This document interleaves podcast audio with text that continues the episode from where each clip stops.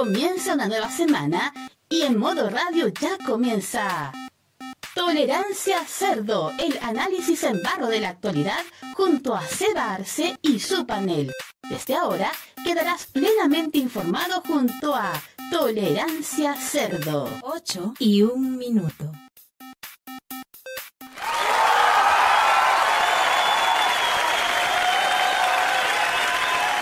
Justo me metí un trozo de pan a la boca. Hola, buenas tardes, bienvenidos a una nueva edición de Cerdo de Radio.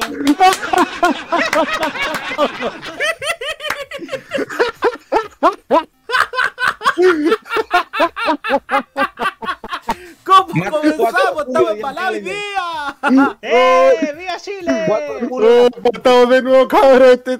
Segundo intento, toma dos. Tomado, tomado, Ya. tomado, tomado, tomado. Comienza una nueva semana y en modo radio ya comienza. Tolerancia Cerdo, el análisis en barro de la actualidad junto a Seba Arce y su panel. Desde ahora quedarás plenamente informado junto a Tolerancia Cerdo. 8 y 2 minutos. Ahora sí, bienvenidos a una nueva edición de Tolerancia Cerdo por modoradio.cl. Martes 4 de julio del 2023, 20 horas con 2 minutos. Hoy un nuevo aniversario más, conmemoramos cuando nuevamente Will Smith nos liberó de los alienígenas. Y además cuando Alexis Sánchez acabó con esa sequía de décadas y por fin nos dio la primera, la primera Copa América. Oh, no, nada que guas gringa. A- aguante Alexis 2015, Sánchez y la primera Copa En América. 2015, sí, que, así que hoy día se conmemoran dos fechas importantes, eh, como le decíamos. Cuando Will Smith los liberó de los alienígenas y en la Copa América de Sí. que se- en nuestro país. Oye, oye, y en referencia a lo, a lo primero, tengo que decir que la red se sumó a esa conmemoración. ¿Y, Asco. y, cómo- cómo? Tamaño, no te enteraste. Ah, ¿qué- qué- Dejó la pista. La pista. El GC en la E tiene la bandera de Estados Unidos. ¿Pero cómo? ¿Pero cómo? Qué mal. ¿Cómo envejece ese canal? Cuando se acordaban de que el, el líder celebraba el 4 de julio, aprovechando su a su matriz, a su Walmart. Pero estamos acá en una semana más, vamos a hablar de análisis, contingencia, un actualidad, cosas que poner. estuvimos haciendo estos días. Está. Momento, momento, Roberto. Estamos al aire, este es horario familiar. Usted no puede andar anunciando esas cosas in- indiscriminadamente. Eh, López, López, eh, López la ponemos. Cállate. Otro momento histórico que Roberto Camaño lo va a poner, un 4 de julio impresionante. Su propio Sí, porque va a declarar su independencia de Virginia. De Virginia. ¿Cómo, inserta de Manuela, el capitalismo? ¿Cómo, cómo Independencia de la Robert- Manuela, ¿no? cómo- cómo Roberto Camaño penetra en el capitalismo? Listo, lo quería decir. Ya. Vamos entonces a presentar al panel. Ya escucharon a varios ahí por ahí, a nuestro ejército de minions vietnamitas. No, perdón. Panelistas del programa. Quite. Partimos con don Nicolás López. ¿Cómo está Nicolás? Buenas noches. Muy buenas, muy buenas noches, Seba. Aquí estamos iniciando. Yo por fin, de mis, en mis maravillosas vacaciones que tanto esperaba. Ah, saca pica nomás. Guaja, yo estoy de vacaciones y tú no. Oye, pero en todo, caso, en todo caso, lo mejor de estas vacaciones es no tener que esperar la 204. Sí, pero sí había que esperar por alguien. ¿Cierto, Betanzo? ¿Cierto? Déjame Pero el sábado. El el sábado vamos a sábado contar. vamos a contar todo. ¡El sábado! Sí, así, así que sintonicen el sábado, por favor. Pero, pero me tenés que venir el sábado porque de penite que hay dormido el tiro. ¿Algún problema? ¿Qué pues? López, López, López siguió sábado, yo trabajo todo el día. Yo voy a trabajar Trabajo vos, trabajo ¿Algún problema? Ya. Mejor sigue presentando, pelado. sigo presentando al panel. Ya ustedes también lo escucharon. Eh, por favor, los saludos correspondientes a ustedes. Mauro Tupu. Hola, ¡Hola, Mother Hola, Lopi. Hola, Betanzo, tanto tiempo. Tanto tiempo, tantas lunas. Sí, pues, tantas lunas. No nos veíamos desde el incidente del coito. No me Ya. Exactamente. Pero otra vez. Está cubriendo la cuota furra del día de hoy. También sigo presentando al panel con usted, don Juan Esteban Valenzuela. ¿Cómo está, Juan?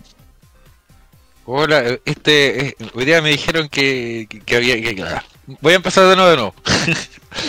Hola, ¿cómo estás, pelado? Buenas noches, Juan Esteban, cuéntanos. Buenas noches, sí. Hoy día un nuevo martes, ¿eh? Como discutíamos hoy día en el chat. Parece que te gustó el nombre, ojalá que. que pasamos de, bueno, que hoy día ya no, hoy día no martes senior, hoy día no nos auspicia caja de compensación 11 de septiembre.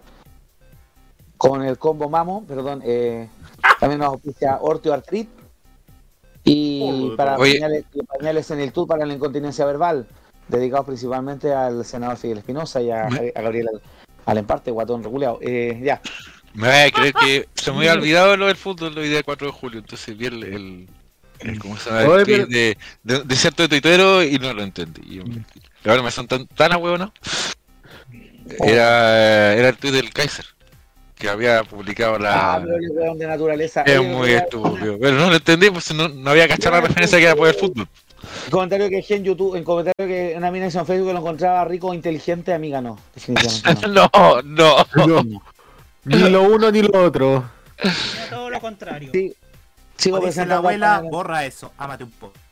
Sí. Sigo presentando a panel, ya lo escucharon recién, a don Jaime Betanzo. ¿Cómo está Jaime? Muy bien, acá estamos. Eh, Allá le cansa. Oye, eh, doy las gracias a la gente por los saludos porque me dijeron que varios me extrañaron la semana pasada. Bueno, tuvimos que cumplir Oh, ciertos compromisos eh, el lunes pasado, cuando se hizo la edición especial de Tolerancia Cerdo, pero como cada martes ya estamos acá, ya estamos bastante liberados y ya tenemos mucho que contarles, sobre todo en deporte. No se despeguen de Tolerancia Cerdo porque hay mucha tela que cortar, como diría nuestro querido Fernando. vamos entonces. Y se me olvidaba para cerrar entonces el broche de oro, a cargo de la transmisión de la parte técnica también, don Roberto Cadamaño. ¿Cómo estás, Roberto? Hola chiquillos, ¿cómo están? Tengan todos ustedes muy buenas noches. Bienvenidos a un nuevo capítulo del Tolerancia Cerdo, el show de, la, de noticias de este de cada martes en la, en la sobremesa. Usted toma 11 y nos escucha a nosotros, ¿ah? En la sobremesa, vamos a las 2 de la tarde acaso. Pero Sí, ¿qué es en la acá, sobremesa? acá. Eso es la Sobremesa yo creí que era otra cosa. Yo creí que era... Oh, oh, Roberto, vaya a terminar, vaya a terminar firmando tu seguro de cesantía acá. Puta, Que, que lo firme nomás. Que, oye, que los firmes no me traigan al otro tipo, a Juan Carlos Switch. ay. Tan, tan. Ya. Parece. Estamos Era entonces todos presentados. ¿Quiénes llegaron al YouTube dentro de nuestra barra, nuestra barra brava?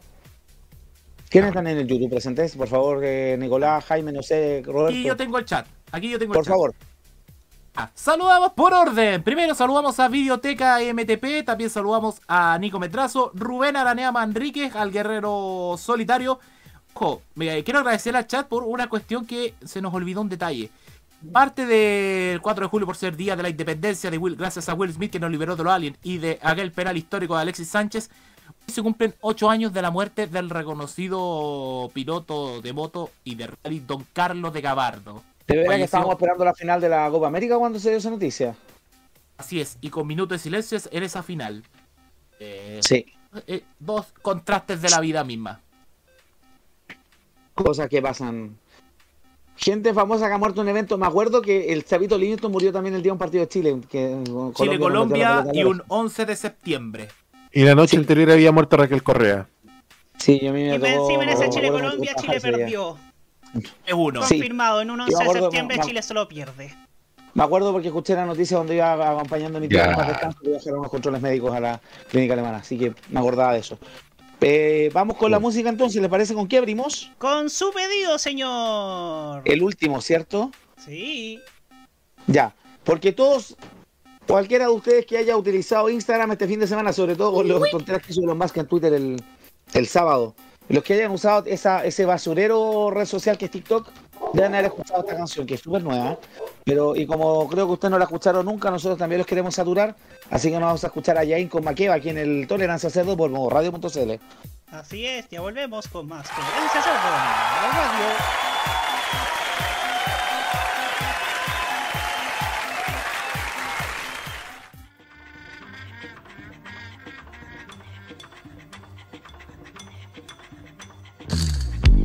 Thank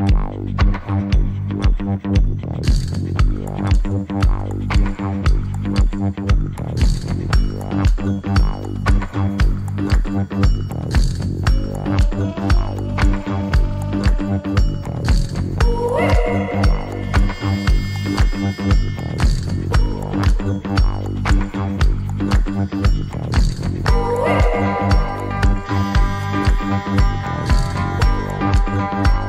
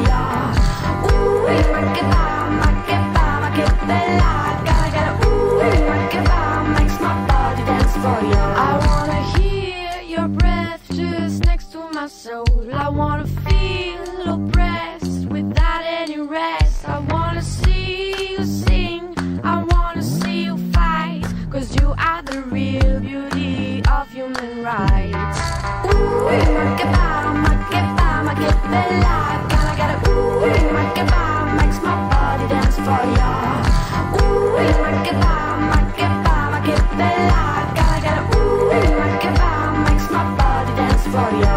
Nobody can beat the mama Africa. You follow the beat that she's gonna give ya. A little smile, you can all make it go.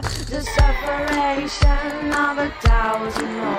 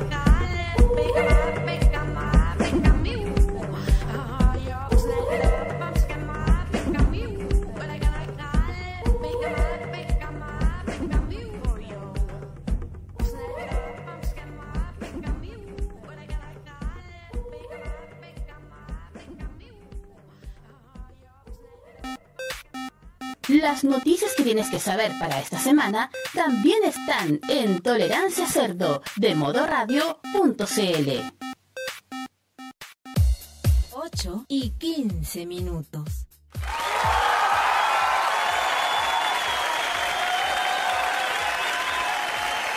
Vamos de vuelta en Tolerancia Cerdo por modoradio.cl. Ahí pasaba Maqueva de Yain con un tema que nunca escucharon ustedes en redes sociales hasta el día de ayer. No te Así lo puedo creer. este- primera vez en la vida. Claro. Sí, usted vivía en una cueva hasta el día de ayer. Este es el tema de moda en este minuto en redes sociales. Una canción que tiene 7 años, 8 años. Ya. Volviendo al tema entonces. eh, esta semana han pasado otras cosas a nivel nacional y a nivel internacional.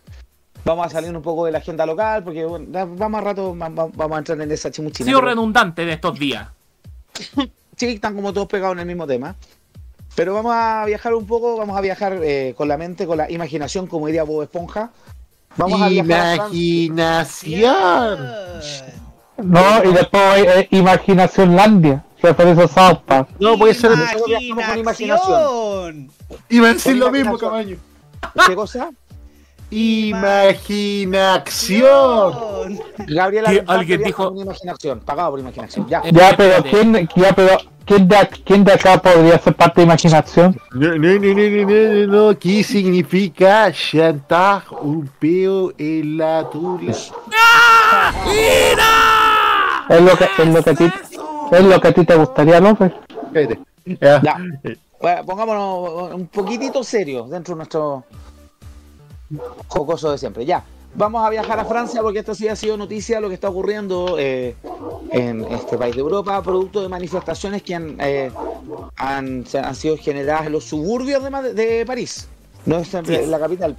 Han sido los- los- las, las municipalidades, entre comillas, los suburbios aledaños debido a la, una manifestación al, al asesinato por parte de un oficial de policía de un chico de 17 años que más encima era hijo inmigrante. Que obviamente esto generó una escalada de violencia eh, inimaginable que ha dejado eh, quemado eh, eh, la casa de, un alcalde. eh, yo ahí estaba mirando, aquí recién estaba mirando bueno, la estadística en cuánto vamos en, el, cómputo en cuánto en, cu- en cuántos daños llevamos. Aquí está. Hasta el minuto llevamos en un balance de autoridad en seis días, 1.300 edificios fueron incendiados o dañados, 5.700 vehículos quemados, mientras se detuvo a 3.625 personas, de las cuales mil, más de 1.000 eran de menores de edad. Esto pasó, esto se dio a partir de la muerte de Nael, una adolescente de ascendencia africana, en manos de un policía. El, el agente declaró que era para evitar una presunta amenaza. Aún así fue detenido y quedó en prisión preventiva por el delito de homicidio voluntario. Y ha generado todo un debate porque, más o menos pa- parecido a lo que pasó en Chile en su minuto con el tema de la ley social. Eh, porque hay algo que se ha analizado siempre en el tema de, tema de la inmigración en Europa, que es un temón, porque muchos de estos, sobre todo en países como Francia y Alemania, hay muchos hi- hijos de inmigrantes que eh, por nacionalidad ya es franceses, alemanes, españoles, etcétera, pero nunca se ha sentido parte de, parte de la cultura del país que lo recibe. Es una cosa que por lo menos eh, un fenómeno que se da mucho en Europa, acá en Latinoamérica no tanto con los haitianos, pero general. Yo sé que Jaime Betanzo va a hacer un, eje- un resumen ejecutivo más completo, yo estaba introduciendo el tema, eh, pero por favor Jaime, adelante, te cedo el- la palabra. Bueno, eh, vamos a ejemplificar por qué en Francia se está protestando de esta manera. Es que eh, tras las elecciones del año pasado, que fueron donde nuevamente logró la, donde logró la reelección el presidente de centro, centristán Emmanuel Macron, anunció en el noticiero de la televisión francesa se iba a cambiar uno de los puntos sobre la reforma de las pensiones y las jubilaciones. Es una reforma clásica que es nada menos que aumentar la edad de jubilación en vez de 62 a 64 años. Eh, de ahí nacen todas estas protestas, donde además se proponen muchos cambios. Por ejemplo, se presentó un proyecto, por ejemplo, para poder retrasar eh, la edad de jubilación. De esto, ¿quiénes están a favor de las protestas? Obviamente, los movimientos de las confederaciones del trabajo, tanto la CGT francesa, la Confederación Democrática, el Movimiento Fuerza Obrera, los, demócratas unitarios solidarios, el Grupo de los 10, la Confederación Nacional del Trabajo, el grupo, los grupos anarquistas, incluso, los partidos de izquierda, llámese Francia Insumisa, que es un movimiento de izquierda, eh, que, bueno, que fue liderado para la candidatura de Jean-Luc Mélenchon, a los movimientos ecologistas, los partidos socialistas y comunistas, además del nuevo partido anticapitalista, mientras que quienes están a favor de eso son principalmente el gobierno de Francia, el gobierno de Macron, junto a la policía, la gendarmería, las compañías republicanas de seguridad, las Fuerzas Armadas, al igual que en el estallido social en nuestro país, con el apoyo de movimientos de derechas y de centro derechas como el Juntos Ciudadanos, Renacimiento, los Republicanos y el movimiento Reconquista que es de extrema derecha. Eh, es una protesta que lleva nada menos que 7 meses, o sea, esto no es nuevo. Ya más de 7 meses de protestas y han protestado hasta más de 3 millones de franceses en las calles. Todos hemos visto la imagen y esto ha provocado incluso una baja de la popularidad de Emmanuel Macron. Tanto así que ha llegado nada menos que al 22% de aprobación. Si se mofan algunos de Boric porque tiene el 38%. ¡Ya! Suficiente. Eh, Meloso. eh, el Veloso hasta ahora lo quieren más que a Macron, pues, imagínate eso. Pero eh, hay otro tema que ha sido muy llamativo y es la irrupción de los movimientos neonazis en Francia. Tanto así que eh, se han metido a agredir con gas pimienta, con palos, hasta con bombas molotov a los manifestantes justamente de este protestante de ascendencia africana. Recordemos que Francia sí tiene una gran ascendencia, principalmente tiene que ver con los eh, que vienen de países africanos desde muchos siglos atrás. Ante eso, los grupos anarquistas, los grupos más de izquierda, más, digamos, más termocéfalos, se han ido preparando tanto así que ayer terminó con cinco neonazis heridos. Una corrida fenomenal. Eh, eso, eso, eso es la imagen de lo ocurrido en Francia. Esto de lo de, las- de aumentar la edad de jubilación es una receta clásica. Y no una receta de Coco Pacheco ni del chef este de la receta del abuelo. Menos de Rodrigo Parañao. Esta, cuando yo digo que esta es una receta, esta es una receta que viene profundamente desde el Fondo Monetario Internacional. Obviamente para aumentar los préstamos, para aumentar los créditos a Francia, porque sabemos de que Francia ha sido un país que le ha golpeado fuerte la recesión económica tanto por COVID-19 como por estos últimos años. La inflación a nivel global por todo lo que implicó la guerra civil en Rusia y Ucrania. Y esto implica, obviamente, a tener que ceder a ciertos términos. Y no una cuestión que yo digo, esto es nuevo. Han pasado muchos años. Por ejemplo, el tema de la, de prácticamente de la privatización de las jubilaciones, como conejillo de Indias ha sido en nuestro país, mientras que los franceses han sido críticos de eso. Pero aumentar la edad de jubilación prácticamente eh, ha sido un tema bastante complejo. Así que eso es lo que está pasando en Francia. Y como dice nuestro querido amigo Nico Metrazo, el estallido social francés está más prendido que una micro literalmente de la Villa Francia. Eso nomás. Oye, Betán, su momento paréntesis. Tú, de- tú decías de que tú metías el tema de la guerra en Ucrania, po. Sí. Y de ahí una novedad. A ver, ¿qué pasó? Otra, otra vez está en riesgo la planta nuclear de Zaporilla.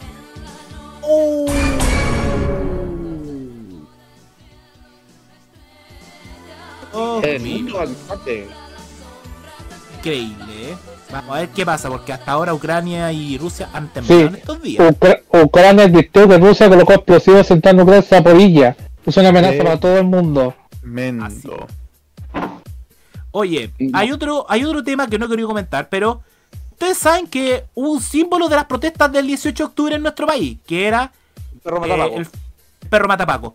En Francia eh, hay una simbología clara de las protestas y de las huelgas por este tema. ¿Saben cuál es esa huelga? Es nada menos que la huelga de los trabajadores de la basura. Que el 15 de marzo los camiones estaban obviamente parados y ya dejaron un, un basural tremendo en las calles de París. Ante eso, eh, el 18 de octubre, la, el 18 de marzo, perdón, ya, y justo 18 de marzo, qué casualidad, ¿eh? La alcaldesa, eh, eh, Oye, la, alcaldesa, la alcaldesa del distrito 12 de París, Emmanuel Pierre-Marie, dijo que la prioridad era el desperdicio de alimentos en las calles.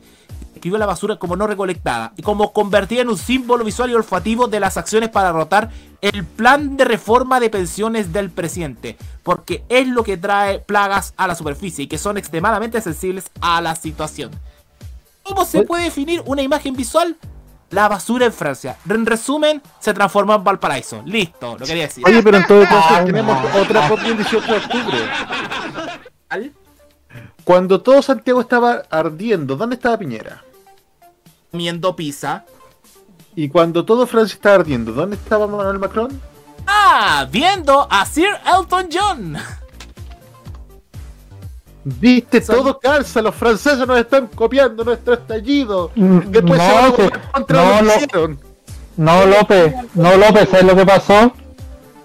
Lo compraron el formato, po, se lo compraron Fremantle. Me lo compraron en el formato de rojo, Y la, la- pituca se compraron en el formato de estallido social.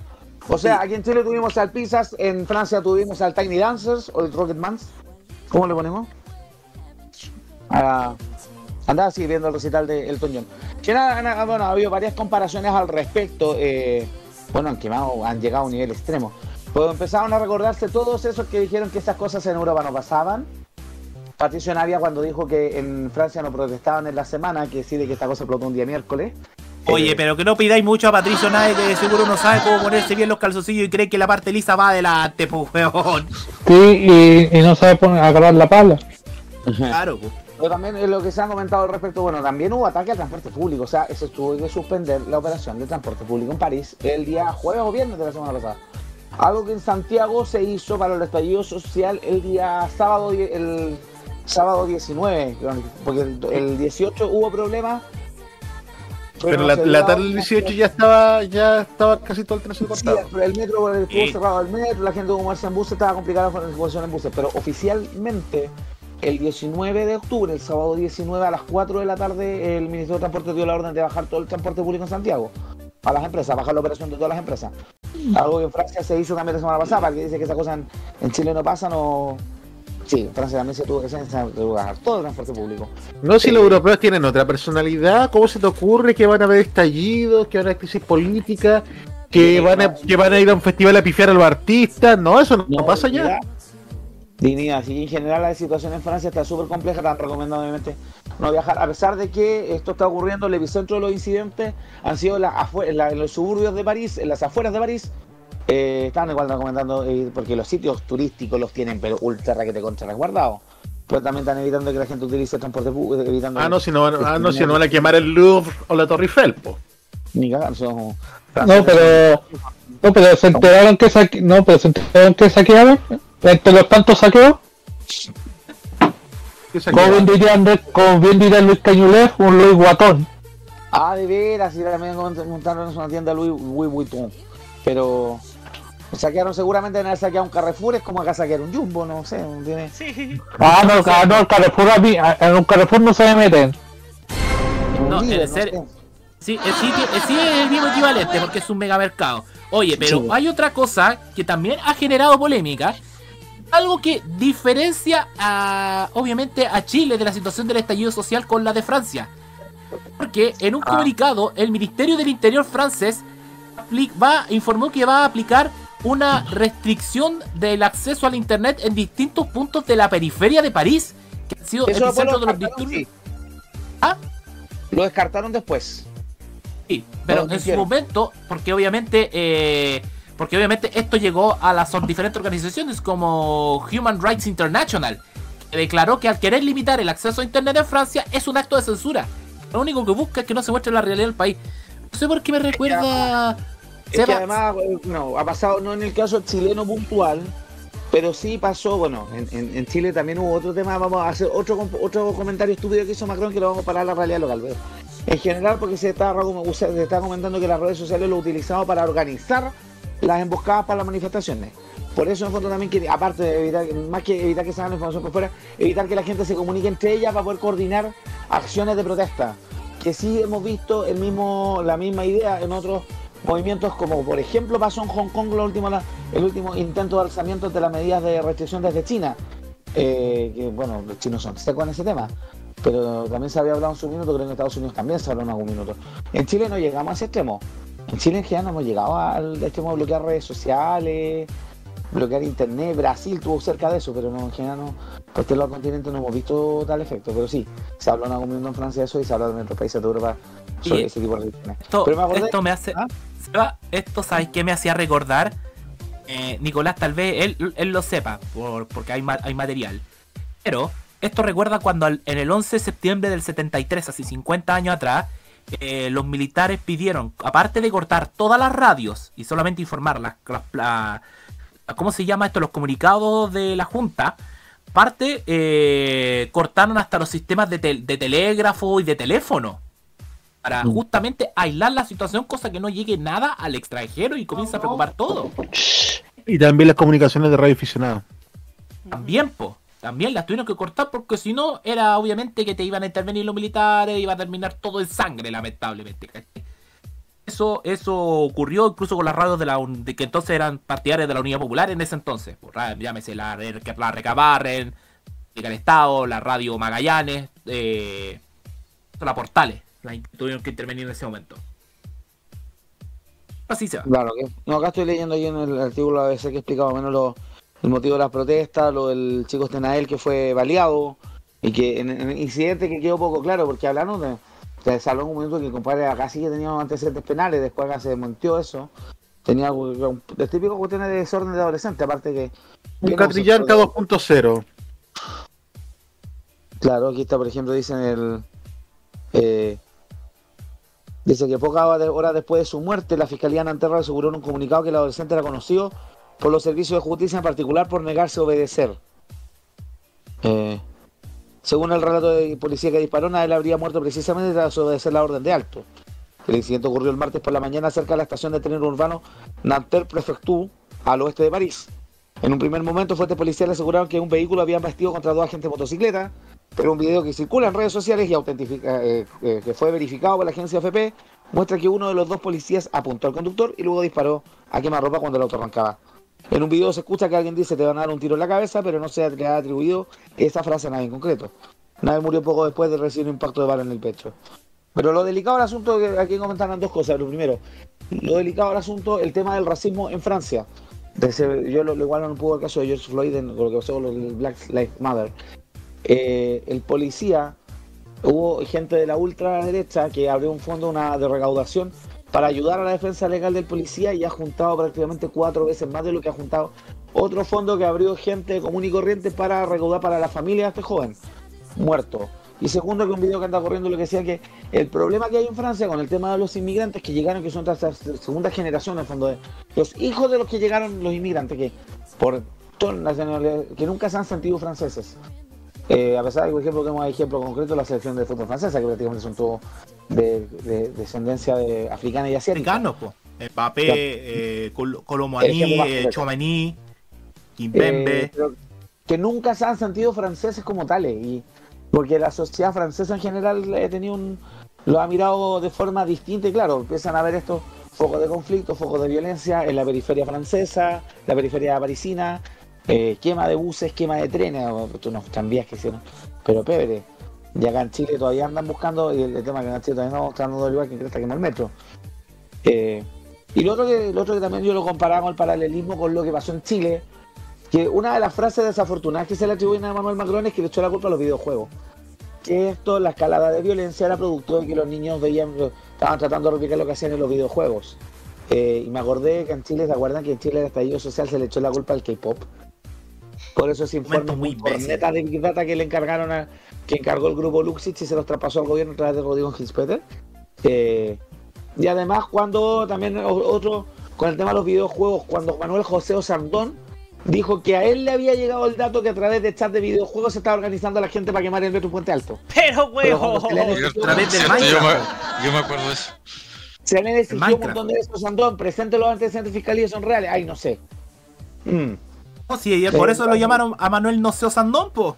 claro. Eh, verdad. él tendrá, él ten- pero si él tiene, pero, pero ¿por qué tendremos que dudar de Osandón si él tiene 234.838.273 millones de razones, eh, coma 25 centavos? Claro, pero en general el, el paralelismo con Chile es inevitable, porque a pesar de que fue acá en Chile se dio por otro motivo el estallido social, un alza en el metro y además ya venía acumulándose un montón de rabia por situaciones vividas previamente, aparte de la respuesta de la autoridad en su minuto. Pero en Francia las cosas son a lo grande, bueno. No, nos pero eso- una revolución ella- en Francia terminó con, Eh. con redecapitado, así que Sí, son cosas serias los franceses. en ese sentido, sí. Así que, ¿algo más que comentar sobre la crisis, eh, la crisis gala o nos vamos con la siguiente música? Nos vamos con Vamos la con- música porque ya. ¿Algún vamos con el comentario chat. antiguo? Sí, con el chat, con el chat, con el chat. Ya, por favor. Vamos con el chat porque eh, hay gente que ha comentado, obviamente Nico Metrazo, el tema ha dicho que el estallido social de Francia está más prendido que micro en la Villa Idem. Eh, dice acá, lo que el otro día explicaban en Francia, aparte del asesinato del joven, fue que por años los migrantes franceses han, eh, han sido tratados como ciudadanos de segunda clase y son marginados sectores olvidados. Sobre lo de Francia nos dice Biblioteca MTP, mejor tomar en cuenta lo que está pasando ahora, porque basta con que un carabinero meta la pata a fondo con un ciudadano de a pie para que emule lo que está pasando allá y como el caldero ciudadano sigue caliente en ese país, a Marine Le Pen le está gustando el estallido eh, francés. Recordemos, Marine Le Pen es hija de Jean-Marie, eh, líder obviamente de la extrema derecha francesa y que es, perdió la elección justamente con Emmanuel Macron. La eterna Eh, Nico- segundona. Nico Metrazo nos dice, eh, lo que otro que preocupa en, en Europa fue que en una alcaldía alemana la ganó por el partido nazi de ultraderecha, algo que prendió todas las alarmas en el país de Kuchen, sabiendo que además allá todo lo que tenga que ver con nacionalsocialismo o el régimen nazi de Hitler está totalmente prohibido por ley. prohibida Por ley, prohibida. Prohibida por ley porque son discursos de odio. Obviamente eso tiene que ver con todos los tratados de Hitler, con los tratados hechos anteriormente. Eh, acá saben cuándo pasaría. Hoy no sería tan visible. 10 o 20 años más cuando los haitianos y venezolanos nacidos en Chile sean considerados ciudadanos de segunda clase y los cuales serían objetos. El ojo policial y ahí saldría una chispa de estallido social, lo cual podría ser un roce en la sociedad. Y que claro, yo creo que las nuevas generaciones, porque yo creo que también hay venezolanos y haitianos eh, en relación de pareja con chilenos, hacer nue- la nueva gen- los nuevos chilenos, como denominamos hace varios años ya, también van a ser parte de esto. Y me dice- Y sobre lo que ocurrió con Elton John, igual no es tan comparable. Elton John es, es su último concierto, el cual será su retiro. Y acá el idiota de Piñera comiendo pizzas en un cumpleaños familiar no dice cuenta pero es que igual de todas formas no podía estar Se ve feo, se ve feo. en un concierto. Se Es porque se ve feo y se ve como que te importa una raja al país, po. Sí, se transmite, lo que transmite no es, no es positivo para la figura del, del presidente Macron. Una de las cosas que yo he estado leyendo también a respecto del tema de Francia, que un poco también replicando lo que pasó en Chile, pero aquí el orden de los factores cambió, que en Francia hace años se viene discutiendo por la preparación de las policías. Eh, el, tema del gatillo fácil en Francia, igual que en Estados Unidos, porque en Estados Unidos ahí se, se un factor que cada policía es local, pero que en Francia también los policías han tenido gatillo fácil y nunca se le ha puesto un control a la formación de lo que está pasando en Chile. Y claro, tenemos este caso donde literalmente lo primero que atinaron fue a disparar y a disparar a morir, a matar, ¿cachai? A quemar ropa. Eh, lo que sigue, lo que sí es un, temo- es un temonazo. Así que hay hay los paralelismos entre Chile y Francia. eh, No, y, no súmale, el- y súmale pelado los gatillos fáciles en Argentina, sobre todo en la provincia de Jujuy, que las protestas ya también están que arden. Ella- Porque hay una- un gobernador que está hizo un arreglo de la constitución por su cuenta. Hay Bastante más rancio lo de Jujuy. Y, adivina, qué, en qué, ahora, adivina ahora en qué está Gerardo Morales, Seba. ¿Quién? ¿Qué Precandidato a, vicepre- precandidato a vicepresidente de Patricia Bullrich en la lista del, del movimiento Oh. político de Mauricio Macri. Ya. Las patitas, ya. Eh, nos dice acá, Nico Metrazo, la periferia de París sería como, claro, Lo Hermida, Bajo de Mena, la Villa Francia, todos esos sectores. Y volviendo al modo hueveo, espero que esté bien la Emily en París. Lily Collins, te amo. Y dice, Ya. recuerden que Canal 13 se quedó a cargo de la señal de TVN. Eh, claro, por respecto a lo del 11 de septiembre. Sí. 73. Y nos dice acá, Biblioteca MTP, Beisista, eh, acordate algo, domingo anduve en Quilpué y una sobrina mía le decía, que- le- una sobrina mía le decía que le enseñaban italiano en el colegio y que eso le cargaba. Y respecto a... Sí, a mamá, ¿por qué? Si es facilísimo, es molto più facile. Mira, mi, mi vieja trabajó en el Pia Marta, que es un colegio de Estación Central, que es una congregación italiana. La- era la que se llamaba la Sagrada Familia de Nazaret, después se puso la Fundación Juan Pia Marta, que es un cura italiano. Y antes de que obligaran a enseñar inglés, de antes de la reforma educacional, enseñaban italiano, no enseñaban otro idioma. Bien, po, para mí, pa' mí ¡Viva, No, Mira, el, y- viva el italiano! ¡Y viva! Eh, viva la Cállate, cállate, Camaño. Cállate. Ver, Roberto, el único que puede decir eso soy yo acá con, No. con autoridad porque soy Cama- yo, oye, yo- oye. italiano. Oye, ¿puedo decir algo? ¿Qué? Oye, pero Yo la, yo la única palabra en italiano que sé es cazzo, espero que significa algo bueno. Eh, eh, a ver, que cabra, explíquele ustedes, porque si le explico yo. No, si sabes tú, pues, vos creéis que, eh, que, so- creéis- creéis que el tubo... López, López, López, yo soy weón hasta las 9 de la mañana. Pucha, tú, pues, entonces vaya a tener que. Entonces vaya a seguir siendo bueno hasta mañana, pues tú. pues. Y por último, eh, y por último, nos dice acá el guerrero solitario, ¿cómo le podía echar la culpa al K-pop por el estallido social en Chile? po, weón? Lo que pasa es que eh, le echan la culpa porque las armies están a favor, obviamente, del tema del estallido social, po, ¿cachai? Y eso se Es como si le echaran la culpa Es que a Taylor, pasado a la el- Taylor Swift, po. El tema de las armies pasó que en Estados Unidos el, la- la- el fanbase de, de BTS y otros grupos coreanos lo que hicieron fue cagarle los mitines de campaña a Donald Trump. Registra- reportaban, registraban muchas inscripciones de entradas para dejarlos vacíos, para no ocuparlas. Y claro, por eso se habla de que una fuerza más organizada, pero en Chile no pasó nada parecido. En Chile, como que el concepto, el, estudio de Big Data fue muy corneta. Pero claro, estaban buscando, lo que pasa es que caso local hay que decir que General Gobierno Piñera de la, y la derecha hasta el día de hoy no quieren reconocer de que Chile es un país que no está bien, que hay muchos problemas. Creían que hasta ese minuto que Chile vivíamos en un paraíso y que la gente que se quejaba se quejaba de lleno, o que éramos, todavía hay pelotudos que dicen que todo es una manipulación del Partido Comunista.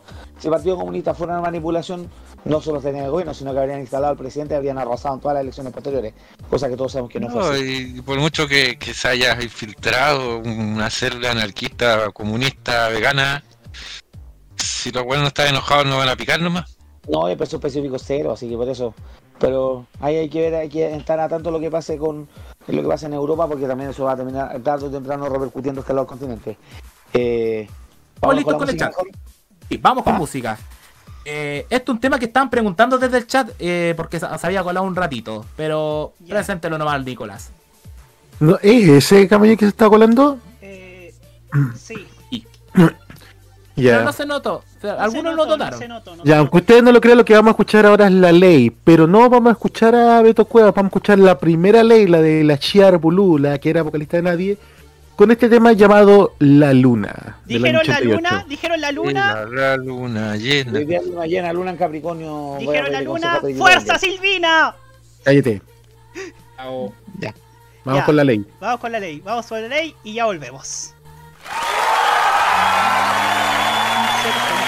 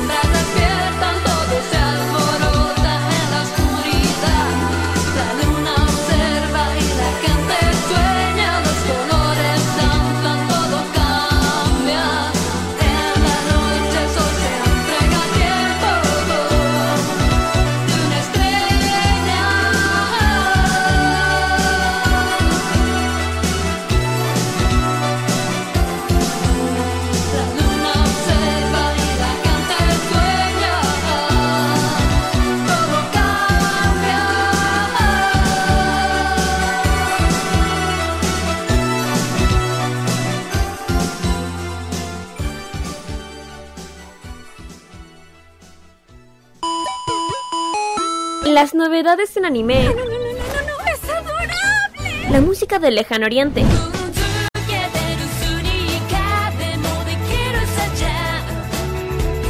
Las curiosidades de Japón. ¿Por qué el monte Fuji en Japón es tan especial? El monte Fuji también es conocido como Fujiyama. Eventos frikis y mucho más es lo que nos trae Fanmacia Popular todos los sábados desde las 18 horas, hora de Chile continental. ¡Ay, me encantan estos sábados de flojera! Kira, Carlos, Dani y Roque te traen toda la entretención e información directamente desde el mundo de Oriente.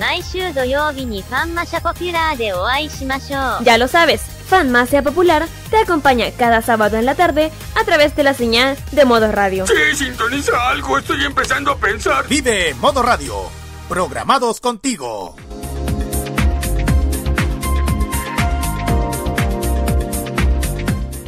Un viaje a sus recuerdos es lo que les ofrece Archivos en VHS en su canal de YouTube. Descubra cómo la televisión era totalmente distinta a hoy en nuestro extenso material de archivo. También síganos en nuestras redes sociales. Archivos en VHS, la zona de tus recuerdos.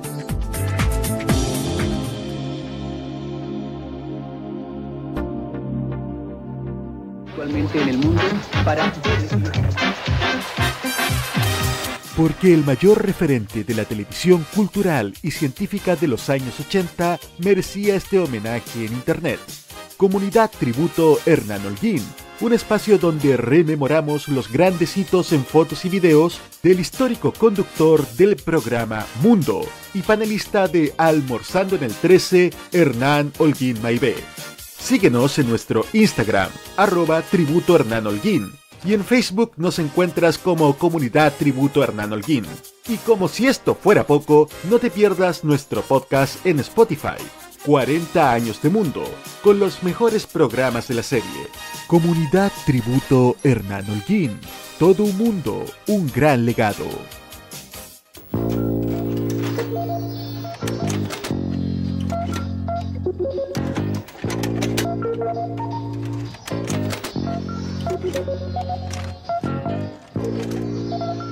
Hay gente que rescata recuerdos. Hay gente que desea revivirlos. La comunidad de archivistas une a esta gente al menor costo posible. En eso estamos. Fomentando la preservación, la transmisión de vivencias y todas las acciones que nos permiten rescatar recuerdos perdidos para usted y nuestra comunidad. Comunidad de Archivistas, Acción para el Rescate. Noticias, información y opinión de una manera divertida e irreverente. Vive informado solo por modo radio. Programados contigo. Hablamos sin tapujos de la política y sus personajes. Sigue Tolerancia Cerdo en modoradio.cl. 8 y 49 minutos.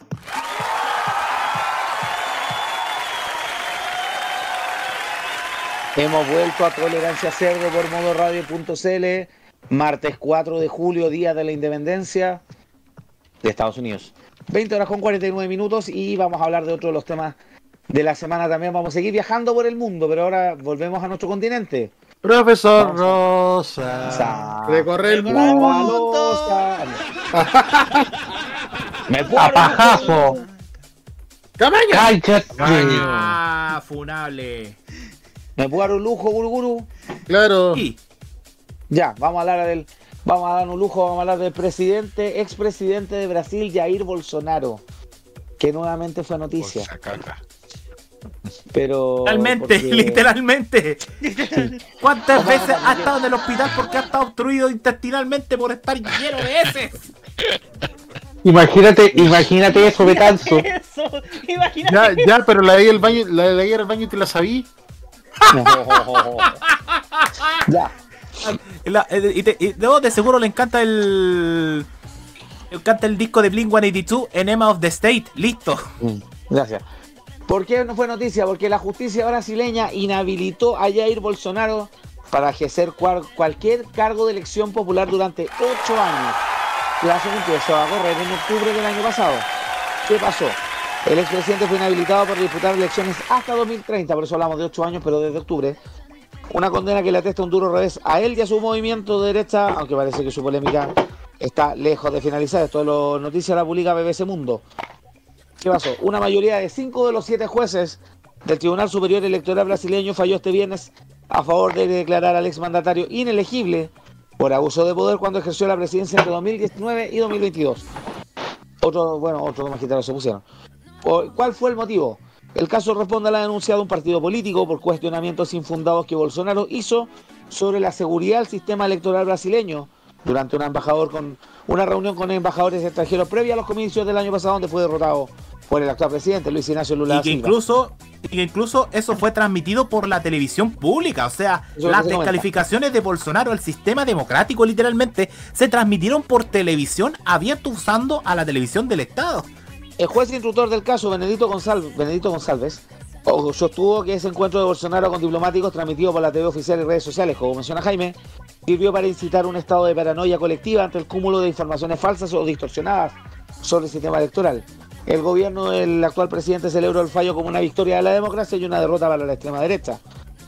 Bolsonaro, por su parte, dijo que la eh, inhabilidad política a la que se enfrenta no quiere decir que esté muerto políticamente aquí ahí bueno, haciendo el papel de víctima. Aquí en Juiz de Fora hace no mucho trataron de matarme cuando me apuñalaron en el estómago. Fue con un cuchillo plástico ordinario, con un corta con corta uña. Hoy me apuñalaron en la espalda con la inhabilidad por abuso de poder, dijo Bolsonaro. Típico de víctima, típico. Perdón. No estoy muerto, vamos a seguir trabajando. Tenemos la intención de hacer elegir varios alcaldes en las elecciones del año que viene. No es el fin de la derecha en Brasil. El exmandatario dijo que él y su defensa además iban a apelar a la decisión ante el Tribunal Supremo eh, Federal, la máxima corte. La inhabilitación para disputar las elecciones de la 2026 plantea a la derecha brasileña el difícil reto de encontrar un líder que pueda mantener unido su electorado variopinto. La ausencia de él deja un vacío en el- y ese vacío va a tener que ser ocupado por alguien. Dije a BBC, Mundo Marco Antonio Teixeira, politólogo de la Fundación Getulio Vargas, una universidad brasileña de élite. ¿Por qué lo voy a vincular un poco al tema que estuve, eh, hoy estuve en una actividad en, en la torre telefónica Movistar, la ex torre CTC, el clásico celular gigante, en Plaza Italia, una actividad organizada por la Fundación Telefónica Movistar y también la Universidad Católica, la Facultad de Comunicaciones de la Pontificia Universidad Católica, donde estará el lanzamiento de una revista de divulgación científica que se llama Telos, que es una revista que edita la Fundación Telefónica en España. Se edita desde el año 85, Fundación Telefónica se hizo cargo en 2002, eh, que habla de ciencia, tecnología y también del impacto que tiene en la sociedad. ¿Por qué? Porque el tema que se, la edición, porque es una revista que se edita tres veces al año, una revista cuatrimestral, en la última edición, que es la 122, se habló del tema de la fake news y la posverdad. Lo conecto al tema, porque bueno, hablaban también de como el, un, politólogo argentino, ahí Mario Riorda se llama, que eh, contó un poco, hizo un análisis de, la situación del tema de cómo han modificado las campañas políticas. Se daba mucho el ejemplo de Bolsonaro, porque Bolsonaro llegó básicamente, eh, su campaña política se basó básicamente en viralizar contenido en redes sociales. No, sa- decía, no sacas nada, decía, nadie recordaba, por ejemplo, una campaña que eh, en Brasil nadie recordaba un video de campaña de, la campaña eh, oficial, entre comillas, pero sí recordaban memes en internet que aparecía un video que se viralizó a través de WhatsApp por grupos evangélicos.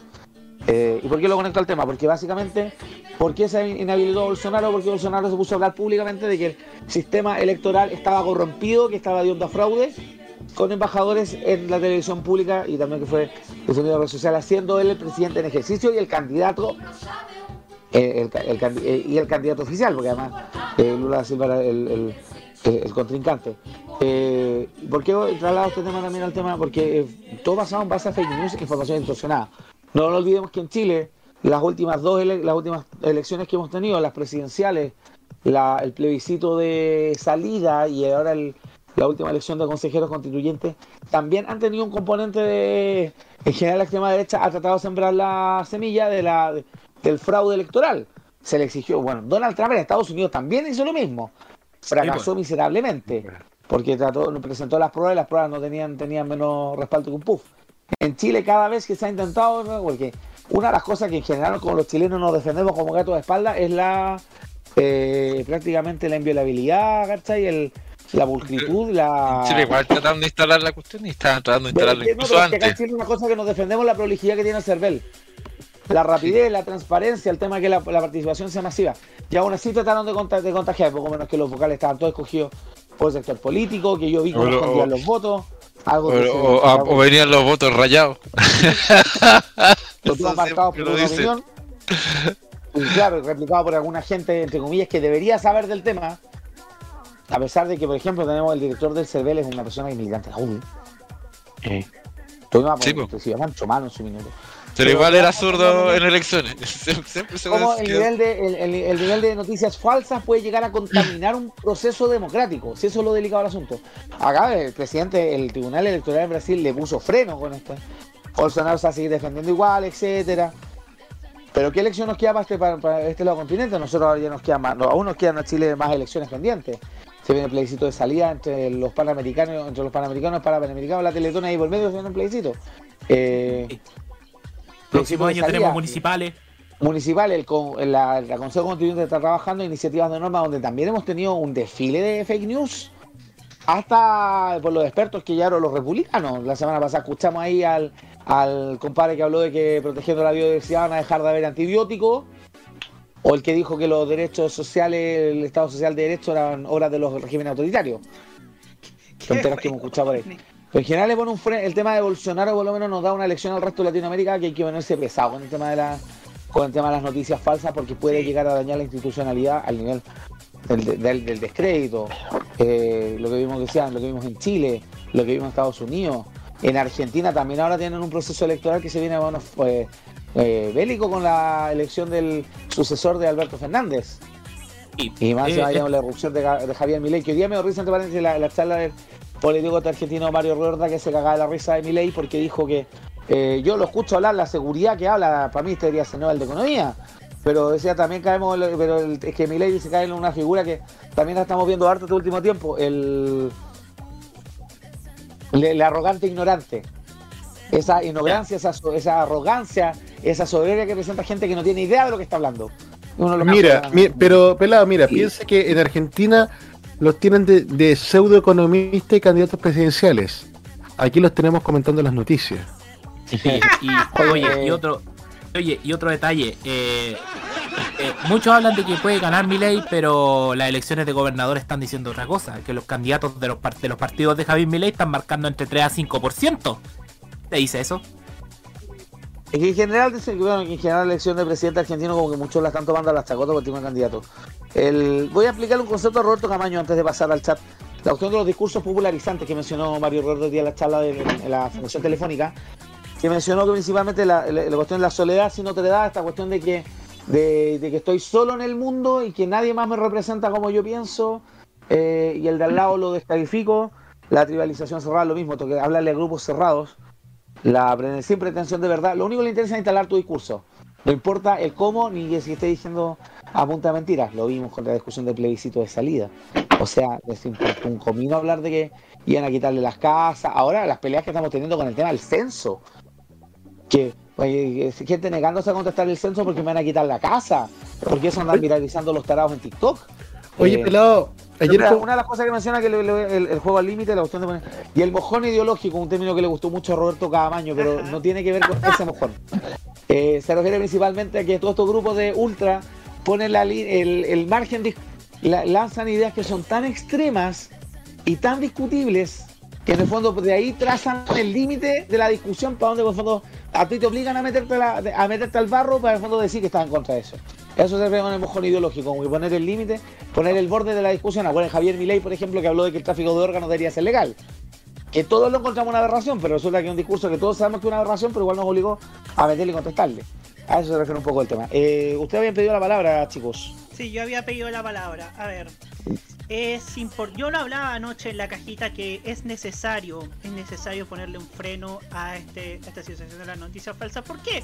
Porque esto sucede, porque va a pasar lo mismo que en Brasil, si no sucede esto, que tuvo un gobierno autoritario de ultraderecha que terminó haciendo daño, terminó haciendo noticias por la lógica de la diva farandulera, como yo la llamo, de, de hacer noticia por dañar, por insultar, por usar las- los medios estatales para escándalos. para los escándalos o para, o para insultar a alguien. Entonces, esto hubo una organización. Ahora tengo entendido que en Brasil lo estábamos comentando que hay una hay una un proyecto de ley contra precisamente las noticias falsas. Y claro, es, eh, eh, Brasil nos está dando una lección al resto de Latinoamérica. Si no aprendemos es porque eso. Gracias, Roberto. El tema es que en Chile, en Chile cuando entramos a la discusión también se habló por el tema del Consejo de que asesor para el tema de la desinformación. Que estamos confundiendo. Una cosa es libertad de opinión y otra cosa es mentir.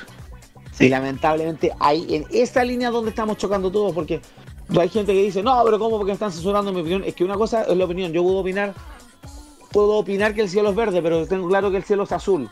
Es mi opinión, pero no porque mi opinión. Ah, pero eh, la. Ah, ah, ah. Claro. ¿Eh? Ah, pero una aurora boreal. Ahí es verde, po. Jaque No, es mate. tema, te, te das cuenta la te- te- jaque mate zurditos. O el tema eh, mencionar que uno de los, de los caldos cultivos todo el tema del escepticismo. La gente no cree en los políticos. Pero resulta que tú te das cuenta y empiezas.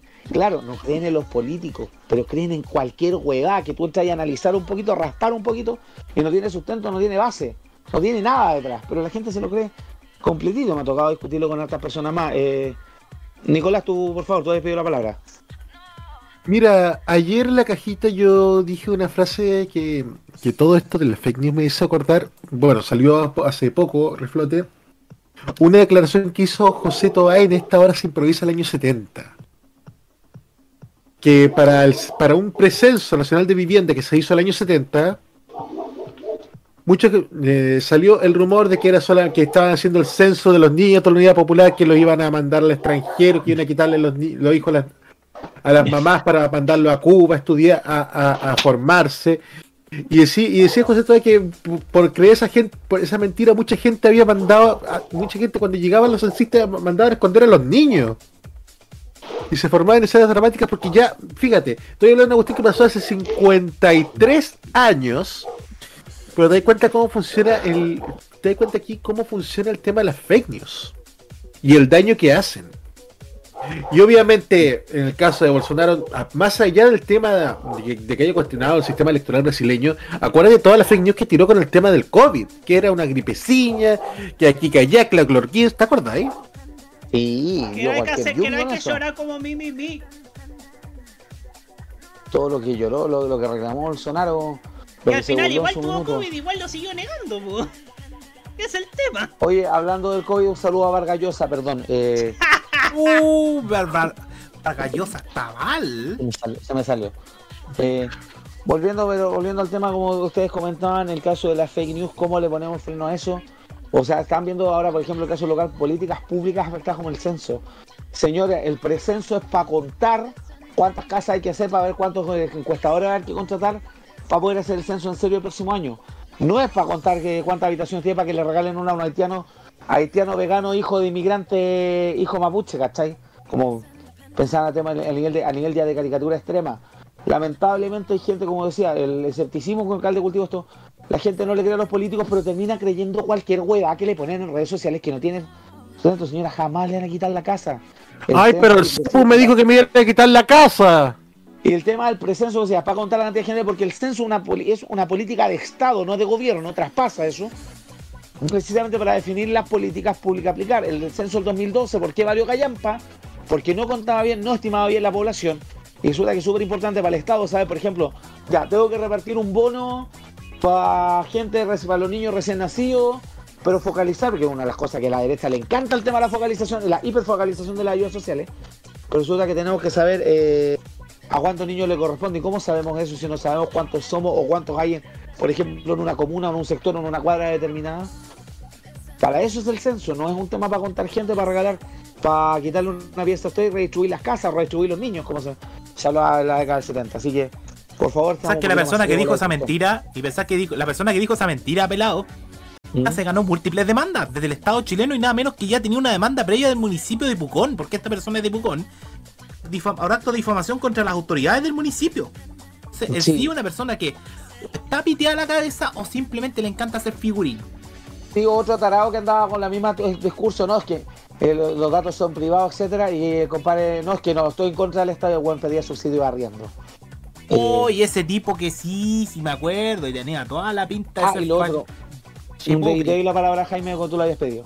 Para todos los que hablan de que no, es que mis datos son privados, loco. En internet andan regalando los datos. ¿Cuántos formularios en Facebook o en Instagram de gánate no sé qué cosa? Y los biodatos, y los hacer bio- un- y Te los biodatos. datos y los llenan y los meten y los meten y los meten. En el supermercado para dar el root para los puntos. Vamos, va a acumular No, y en, en- y en el sector privado están bailando todos los datos, pues sí. Entregáis y- tu para en- entregáis tu la farmacia y cagaste. Te metías Ah, al pero club ¿qué- de queda? Eh, pero ¿qué compañía queda entonces para los biodatos de cuando hacen esa cuestión de, oye, oh, eh, tu personaje es Jim Carrey, tu personaje es Brad Pitt, oye, que no, que tú te pareces a claro, todas esas eh, encuestas que llenan y ahora vienen a hablar de que mis datos son míos, mi privacidad, anda a la cresta. Jaime, Que por Tienes favor. que ser- tienes el derecho al vivo, eso es lo que tienes que hacer. Claro, Sí. ¿cachai? Jaime, tú habías pedido la palabra. El tema acá es que Bolsonaro está pagando todas sus culpas de prácticamente ejercer miedo, porque él ha ejercido el terror a través de, la- de las redes sociales y de los medios de comunicación. Un tipo que se declaró antivacuna, un tipo que hablaba siempre contra los comunistas, contra la corrupción, contra Lula, contra Dilma Rousseff, contra el ex contra el ex candidato presidencial que tuvo en su momento cuando lo disputó la presidencia por primera vez el año 2017. No me acuerdo muy bien del nombre, Haddad. Eh, entonces, el tipo está pagando culpas. Va a tener 8 años donde se va a perder 3 elecciones. 3 elecciones se va a perder Bolsonaro. Se pierden dos municipales, se pierde dos municipales y se pierde eh, una, una elección general que es la de 2026. Podría marcar el regreso de Lula. Eh, podría recordar incluso reelección para Lula. Fueron 5 votos contra 2. ¿Saben quién hizo la legal, ¿Saben quién hizo la cuestión de denunciar esta reunión? El, el mítico PDT, el Partido Democrático Laborista, que tuvo una de las figuras más emergentes de la centroizquierda en Brasil, que era el fallecido Leonel Brizola.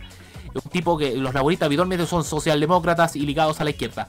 Ahora es, ¿qué va a aparecer para reemplazar a Bolsonaro? Se habla de por lo menos varias personas. Se habla, por ejemplo, de la esposa de Bolsonaro, Michelle Bolsonaro.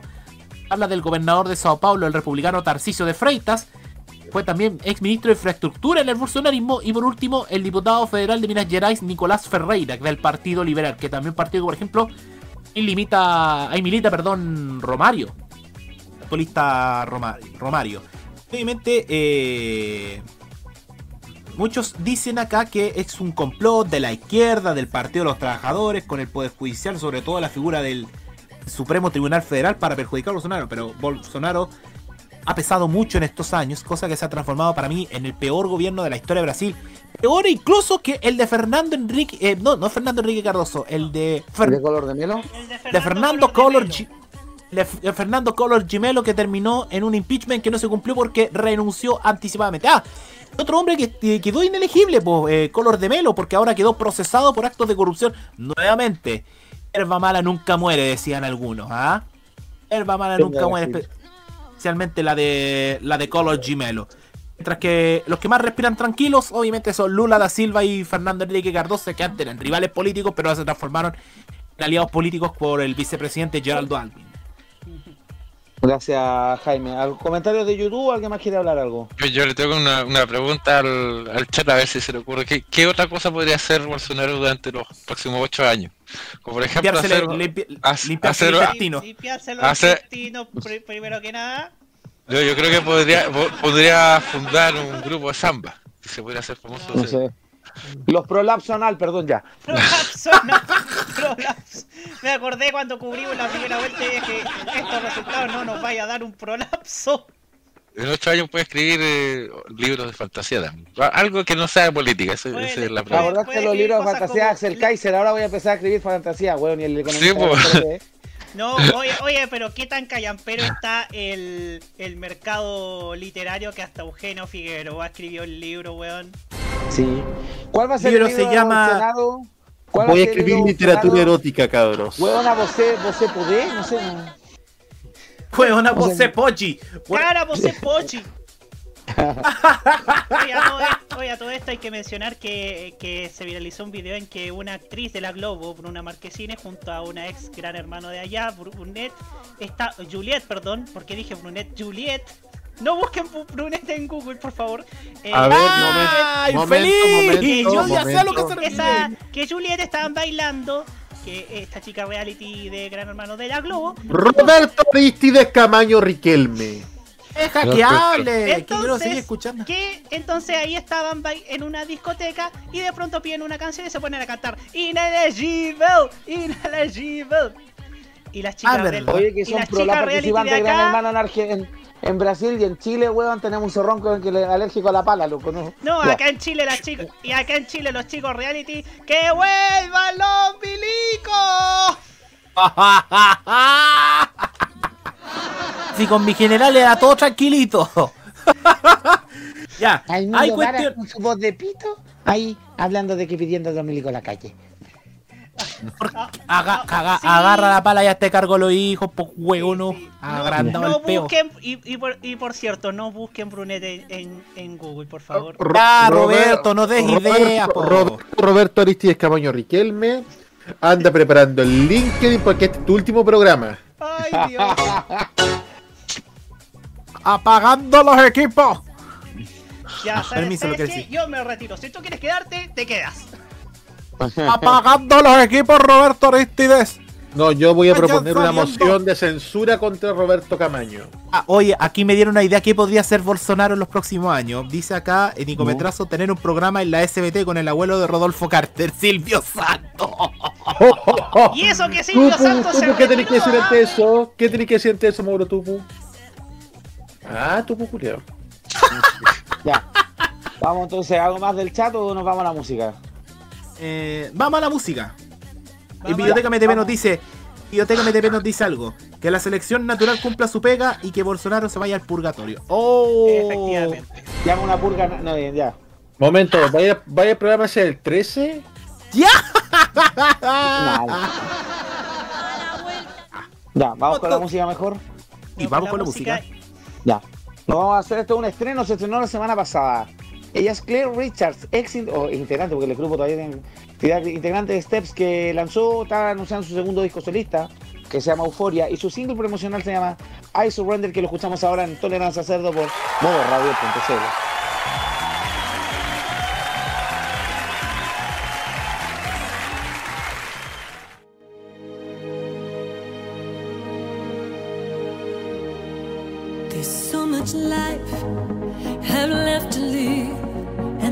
fire is burning still. When I watch you look at me, I think I could find the will to stand for every dream and forsake this solid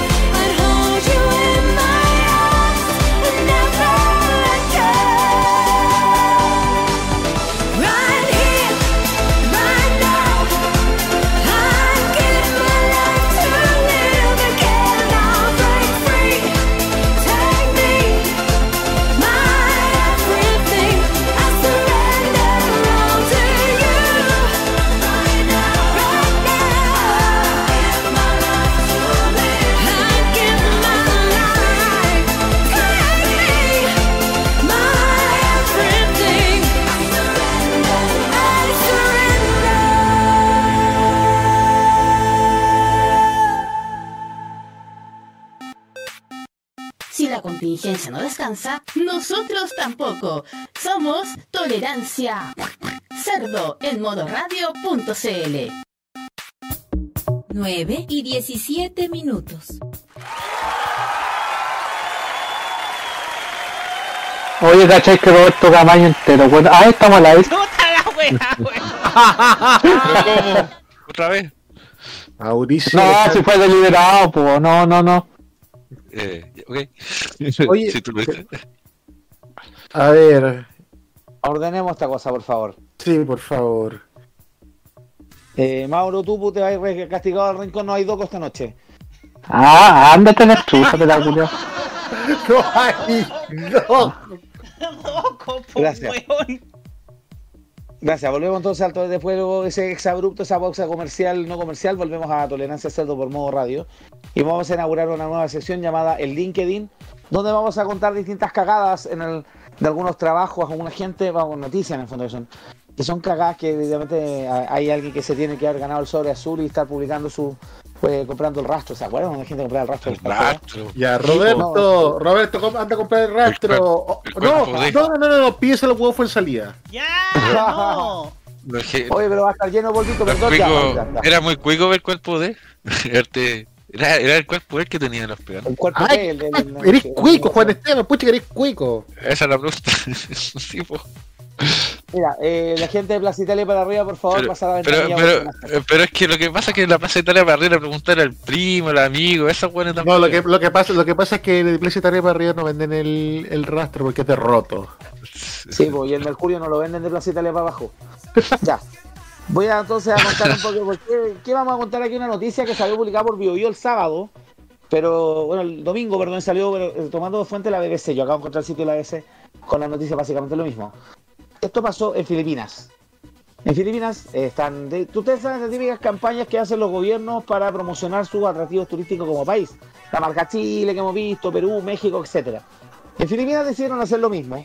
Para ello contrataron una agencia de publicidad, DDB, que hicieron eh, el Departamento de Turismo de Filipinas, para hacer un video mostrando los atractivos turísticos la, que puede tener visitando el país de Rodrigo Duterte, que no se me ocurre qué, atra- qué atractivo puede traer.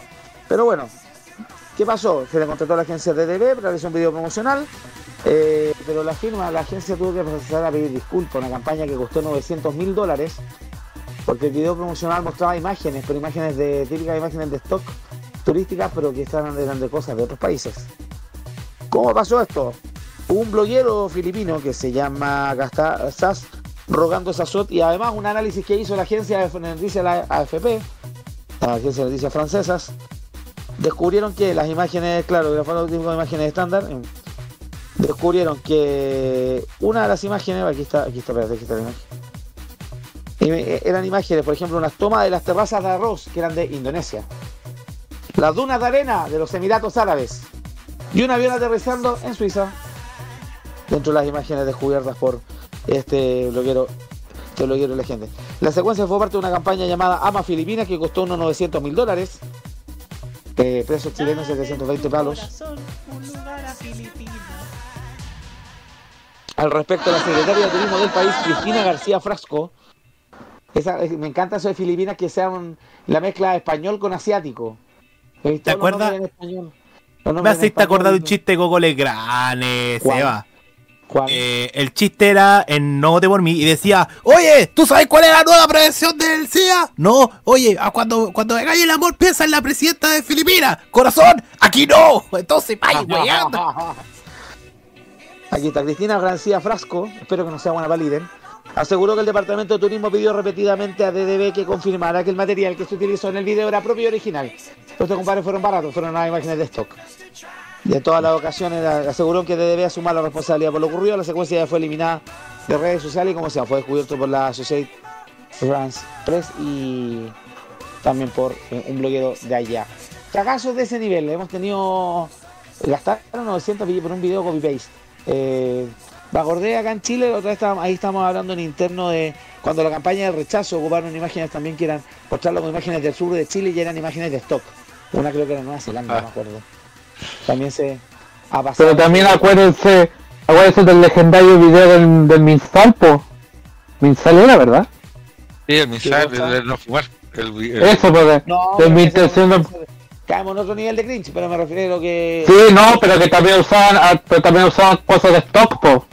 Estaba lleno, lleno. Me acordé, de- hablando de imágenes de stock, me acordaron eh, para la, plan- la pandemia, eh, la- este, este sitio que portal de, que genera contenido viral, que es Nano, agarró todo un montón de comerciales de distintas marcas, de distintas cosas, y todos ocuparon la misma secuencia de imágenes. Para la pandemia, las mismas secuencias de imágenes. Había un comercial de Johnson, que en paz descanse. Sí, es verdad. Comerciales de Superpollo, comerciales de Easy, de distintas agencias, de distintos rubros de negocio, pero todos ocupando las mismas imágenes del archivo. La típica familia feliz, la familia unida. Claro, entonces la- era un comercial raro porque era, eh, estaba compuesto de todos los comerciales de Chile. Y era un solo comercial.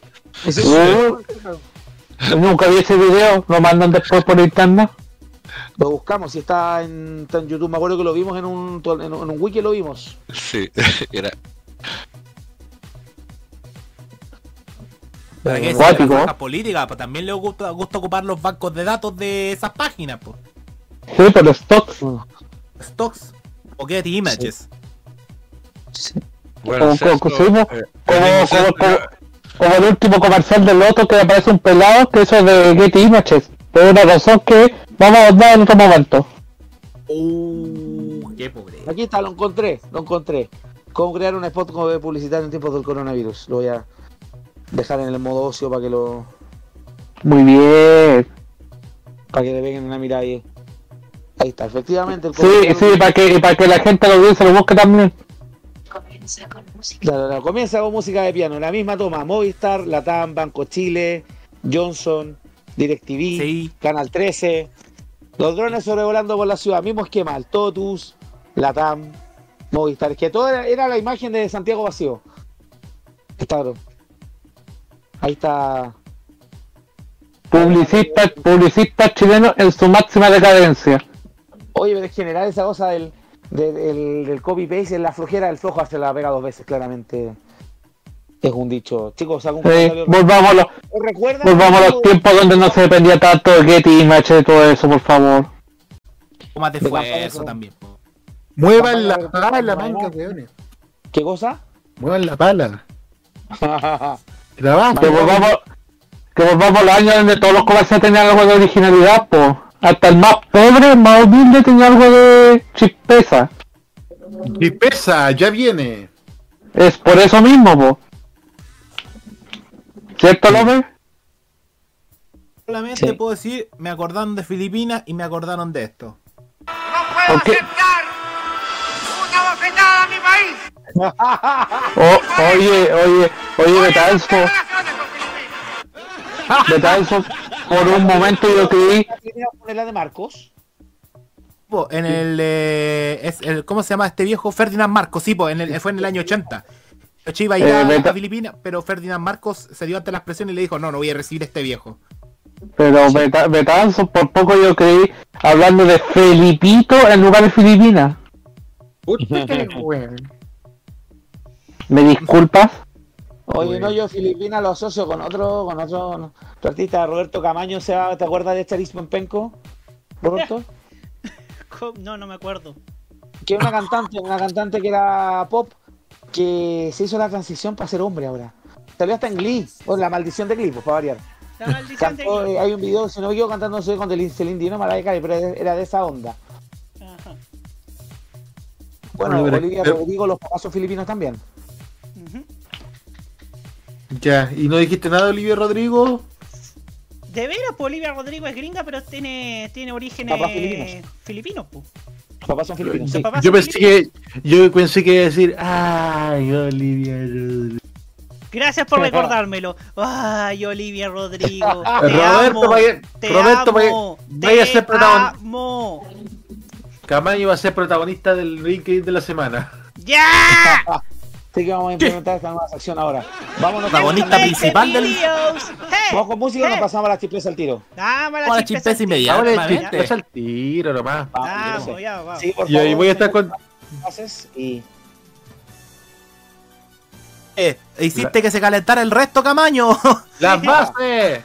Ya está la base, hombre. No, estáis hablando encima, pues weón. Ah, ya, ya sé qué más. Vamos Ya. de nuevo. Vamos con la chispeza. Con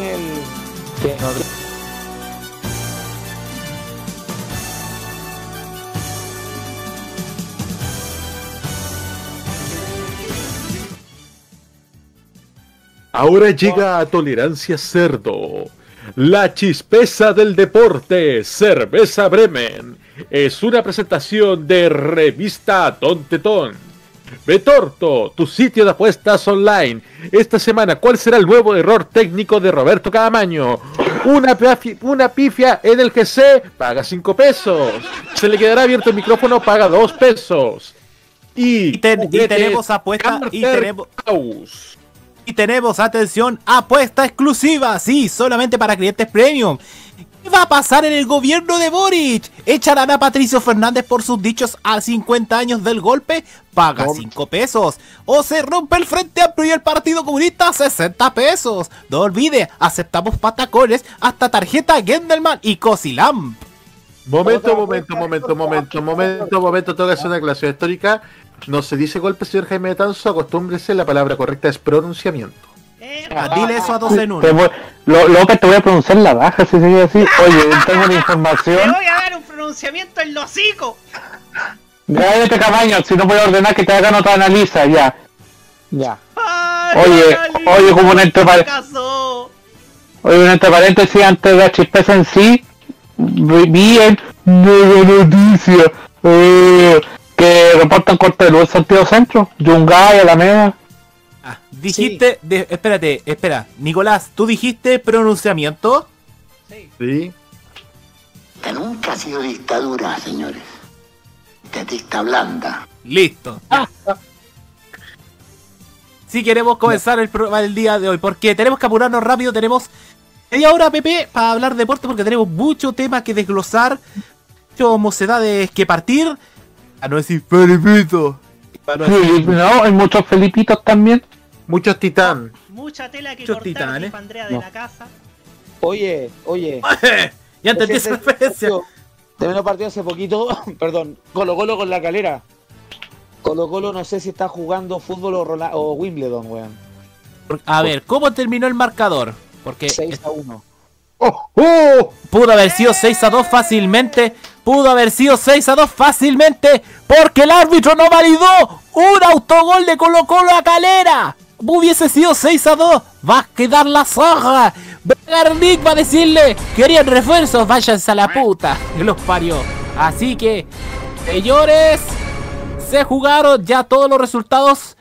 Copa Chile, sí señor. Tenemos todos los resultados. Atención. El, el- el jueves pasado, jueves 22, en la por zona norte, Cobresal 3, Copiapó 0. eh, implicó que Cobresal sea uno de los se- semifinalistas. Tiene que enfrentar a Coquimbo Unido, que ganó en los penales 4-2 a Serena. Esto se jugó el 24. Cobreloa, que le ganó 2-0 a Antofagasta. Después jugó la semifinal y eliminó a San Marco de Arica en la tanda de penales. Fue por 4-1. Mientras que eh, antes Arica le había ganado 4-0 a Iquique. Cobreloa es el primer finalista de la fase regional norte. Y está a la espera de lo que pase entre Cobresal y Coquimbo Unido. Zona centro-norte. Zona centro-norte tenemos los siguientes resultados. El, justo el jueves del diluvio, Palestino 5, Santiago Morning 4. Y adivinen qué, el partido no fue televisado. ¿Para qué estadio TNT? ¿Para qué? Qué ordinario, oye. Oye, pero yo no pagaría por el TNT Sports, loco. Qué servicio más ordinario. No, y ahora, y ahora la avaricia cobrar como 12 lucas. Oye, sí, no siquiera dan todos los partidos de fútbol chileno, que ese es el negocio para el que crearon el canal originalmente, el CDF. Qué ordinario. No. Ya. Y, y o- y ojo con lo que voy a contar después. Seguimos, zona centro-norte. El sábado, Everton le propinó otra flor de boleta, 5-1 a Unión San Felipe. Eh, donde el Sacha Sebastián Sáez anotó 3 de los 5. El domingo, la Católica, en tranco todavía por pelear en semifinales, eliminó a Santiago Wanderers 2 a 0 fue en el Santa Laura. Y como lo dijo el pelado, acaba de terminar recién Colo Colo 6, Unión La Calera 1.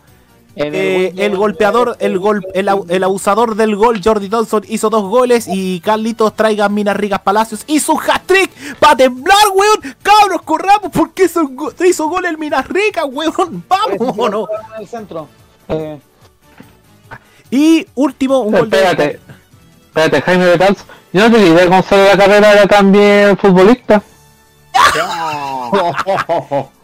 A llave de semifinales en la zona centro-norte quedaron Colo Colo versus Palestino y Universidad Católica enfrenta a Everton. Eso sí, el partido de Católica con Everton, el local va a ser la UC, pero se hablaría de que sea eh, de llave doble. En zona centro-sur, la U fue eliminada el miércoles 21 en la tanda de penales 5-3 por parte de Error 400, perdón, O'Higgins de Rancagua. Mientras que Audax Italiano le ganó 2-1 a de... Mientras que Audax Italiano derrotó 2-1 a Deportes Rengo, Unión Española avanzó también a la siguiente fase 2-0 frente a Barnechea. Y para el miércoles 12 de julio, o sea, la próxima semana, Magallanes y Deportes Santa Cruz se enfrentan en Municipal de San Bernardo. Por ahora las llaves de semifinales quedaron O'Higgins y Audax y la Unión Española enfrentando al rival que salga entre Magallanes y Santa Cruz. En zona sur, que es una llave bastante interesante. El día 25, Puerto Montt derrotó en el clásico 1-0 Sorno. Huachipato fue eliminado por penales 4-3 tras empatar 2-2 por Deportes Temuco. Universidad de Concepción dio la sorpresa, eliminó a Fernández Vial 1-0, siendo que está en el peor momento su etapa deportiva. Y Rangers le ganó a Comunal Cabrero por 1-0 hasta ahora. Y después se enfrentaron en las semifinales Temuco y Puerto Montt. Le ganó el equipo Pige 3-0, sí, porque le dicen el Indio Pige a Deportes Temuco. Y pasa a la final. A la espera de la otra semifinal, Rangers y la U de Conce. Eso es lo que pasa con la Copa Chile y su nuevo formato que es cada día más enredados. Pero Cada día tenemos fútbol en... Sí, cada día mejor. Ah, perdón. Ya. Eh, recordemos que este fin de semana vuelve el Jurgol. Vuelve el fútbol. Primera A y primera B. Estoy feliz y enojado. Tranquilo, tranquilo Roberto, porque Colo Colo versus Copiapó ha sido reprogramado porque Colo Colo juega la próxima semana Copa Sudamericana. Frente a un equipo grande de Brasil, de esos que te dan miedo. La América de Minas Gerais, ¿qué? Que, Bueno. que chingue a su madre la América. Oye, Ah, oye, no. eh, Jaime, Jaime, pero cualquier equipo brasileño al lado del fútbol chileno es el Bayern Múnich, ¿cachai? Sí, El bueno, Barcelona. Eso- sí, es verdad. Borussia Dortmund, no, el Borussia Dortmund, el Bayern Múnich el Flamengo, ya. Fecha para el fútbol de primera. El jueves a las 7, Newlense Unión Española en el Nelson Oyarzún. El viernes a las 6, Audax Palestino en una nueva edición del Clásico Colonia. Ojo que este partido será televisado por, tengo entendido, T3 en vivo, para que lo vean gratuitamente y no dependan de TNT Sports. El sábado hay cambios en la programación. Huachipato versus Universidad de Chile, que estaba destinado a jugarse a las 3 de la tarde, se cambió para las 12.30 por determinación de la delegación provincial del Biobío. El partido se juega en Talcahuano. A las 5 y media en Santa Laura, Universidad Católica recibe a Everton. Y a las 8, Unión La Calera frente a Cobresal. El domingo a las 6, O'Higgins versus Magallanes. Y el miércoles a las miércoles 12 de julio a las 7, Coquimbo Unido recibe a Curicó Unido. También hay fecha en primera B. Atención a estos datos porque se confirma de que hay cuatro partidos en vivo para TNT Sports y cuatro para Estadio TNT, o mejor dicho, tres para Estadio TNT Sports. El viernes, Quique versus San Marco de Arica, duelo del gran derby de la puerta norte del país, 8 y a las 8 y media de la noche, en el Tierra Campeones, Televisa TNT Sports. El sábado, a las 3, transmisión de Estadio TNT. Transmisión de Estadio TNT. Deportes Puerto Montt frente a la. Unión San Felipe versus Barnechea será televisado en diferido. Y Santiago Wonder versus Deportes La Serena será televisado por TNT Sports. El domingo, a las 12.30, Antofagasta versus Cobreloa en el Cálido Bascuñán, sí, porque Antofagasta vuelve a su estadio y será televisado por TNT Sports. A la misma hora, Recoleta versus Deportes Temuco en el Municipal Leonel Sánchez, transmisión de Estadio TNT. A las 3, Rangers Santa Cruz, también transmisión de Estadio TNT. Y a las 3 de la tarde, mismo horario, en un estadio por confirmar, Santiago Morning versus San Luis de Quillota será televisación de TNT Sports. Eso es programación de primera división. Y la primera vez para lo que se viene el fin de semana. Dos consultas. Lo primero, te escuché que hay un partido que va por Tele 13, por el canal de Tele 13. ¿Qué partido es? ¿Qué día? ¿Qué hora? Ese es el de Audax Italiano versus Palestino que se juega el viernes a las 6 de la tarde. ¿No pueden dejar de dar esa mierda de que dice Chile para poder dar un partido del fútbol nacional? Eh, Más respeto con que dice Chile. Loco, nadie ve esa de programa, ya. Eh, Sí, más respeto. El problema es que fútbol en televisión abierta tiene el mismo efecto de Gran Hermano. Marca No lo mucho, pescan ni en baja. En redes sociales los pescan. Vi- Viva, viva que dice Chile, viva que dice Chile. Sí, oye, yo, le- yo les propongo una medida de tortura y para el pelado. En un, en un weekend jueguen el juego de que dice Chile. no, es un monopolio programa, encuentro tan monótono, no lo he visto. No, no, no, Ya, ya, ya López, partís pensando. Ah, cómpralo. tú, tú, pu, partiste Ah, tú, Si querías, hacer- si, si querías hacerlo, si querías que lo hagamos, cómpralo. Pero juego vos, pues, weón. Bueno, bueno, entonces, me lo- bueno, pero me lo llevo al otro lado. Joder. Ya, y lo otro, Que te digan que, hay un partido que, ¿qué prefieren los chilenos, el poto con caja. En el caso, Sí. el, el partido contra Coreloa, ¿no? Eh, sí, vuelven al Calvo y Bascuñán porque estuvo cerrado más de seis meses después de una conflic- eh, de una de un conflicto con el municipio de Antofagasta, además por el tema del resembrado. De que el aforo que pidió Deportes Antofagasta es de 4.000 personas. Es un partido que literalmente podéis llenarlo porque estáis jugando el clásico de la segunda región. O sea, hay un aforo de 4.000 personas para ahorrarte el costo a nivel de guardia, ese tipo de cosas me parece un poquito cagón. Eso que Wanders, eh, para el partido del sábado frente a Serena, que es el puntero de la B, pidió un aforo de 9.600 personas. Y el cambio de horario le favorece a Wanders, fíjate, porque así puede llegar la gente que ya salió de la pega, de los trabajos de mediodía, la gente que va, que ya volvió de la feria, que volvió del almuerzo, va a poder, va a poder ir a la gente y sobre todo que se espera muchos hinchas de Deporte La Serena van a viajar desde la cuarta región para apoyar a su equipo en, en esta pelea que tienen punto a punto con San Luis de Quillota. Dale, dale, dale, dale. Gracias por esa votación entonces, Jaime. Sí. Ojalá gane Wanderito. Porque hay otra noticia al respecto. Bueno, en el caso del Señor. fútbol tenemos lo que... Eh, ¿El Gary Medel llegaría finalmente al bajo de gama o no? Pues ya el Llega le dio la raja hasta con video de Tipo, ya lo, ya lo desechó. Y, sa- y- y ojo que Gary Medel había sido ofrecido al, al Getafe de España, pero lo rechazaron por su avanzada edad. Sí. Oiga, te das cuenta, el buen tiene 36 años, ya lo tratan de viejo, yo tengo 35, ¿qué me queda? Pero mira, pero, pero, pero, pelado, mira Esteban Paredes. Oye, pero si Chupete Suazo está metiendo goles con 41 años. El goleador del ascenso. Ah, ese Nadie. guatón culiao no se puede ni las tetas. Ah, weón, no más respeto con Chupete Suazo, weón. Con Chupete Suazo. No, no, no. López. López, te metís con el goleador de las clasificatorias que logramos llegar segundos con Marcelo Bielsa. Corto las bolas, weón. López, tú no puedes opinar porque tu equipo no está. Fue eliminado. Oh, oh, oh. Oye, y la otra noticia, hablando de, de la generación dorada, Arturo Vidal sondeado nada menos que por Boca Juniors. Lo escuché también ahí, pero todavía creo que le queda contrato a pesar de que en el Flamengo lo tienen para puro subir video a TikTok, porque no. Pero fíjate que, eh, pero fíjate que lo, pero fíjate que lo está buscando otro equipo. ¿Quién?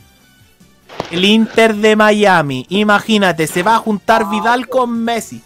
Che, ese carrete, uy, esos carretes de Miami van a estar más rentados. Uh. Ya. Van a estar más rentados que, la, que los globos de Eh, Kermés, weón. Y en el poto, imagínate eso. Estaba hablando de los que se fueron detrás de Messi allá al fútbol gringo. Van a ser los más mambos ahí en Miami, ya. Que Eh, Messi ya es que Messi se nota que ya va a disfrutar de la vida, ya tiene todo. Tiene todo. Va a Va a forrar y va, a y va a jugar su fútbol, a un fútbol más liviano. Que el, eso va a Claro, pasar. oye, hablando de la generación dorada, Alexis Sánchez anda de vacaciones en Tocopilla.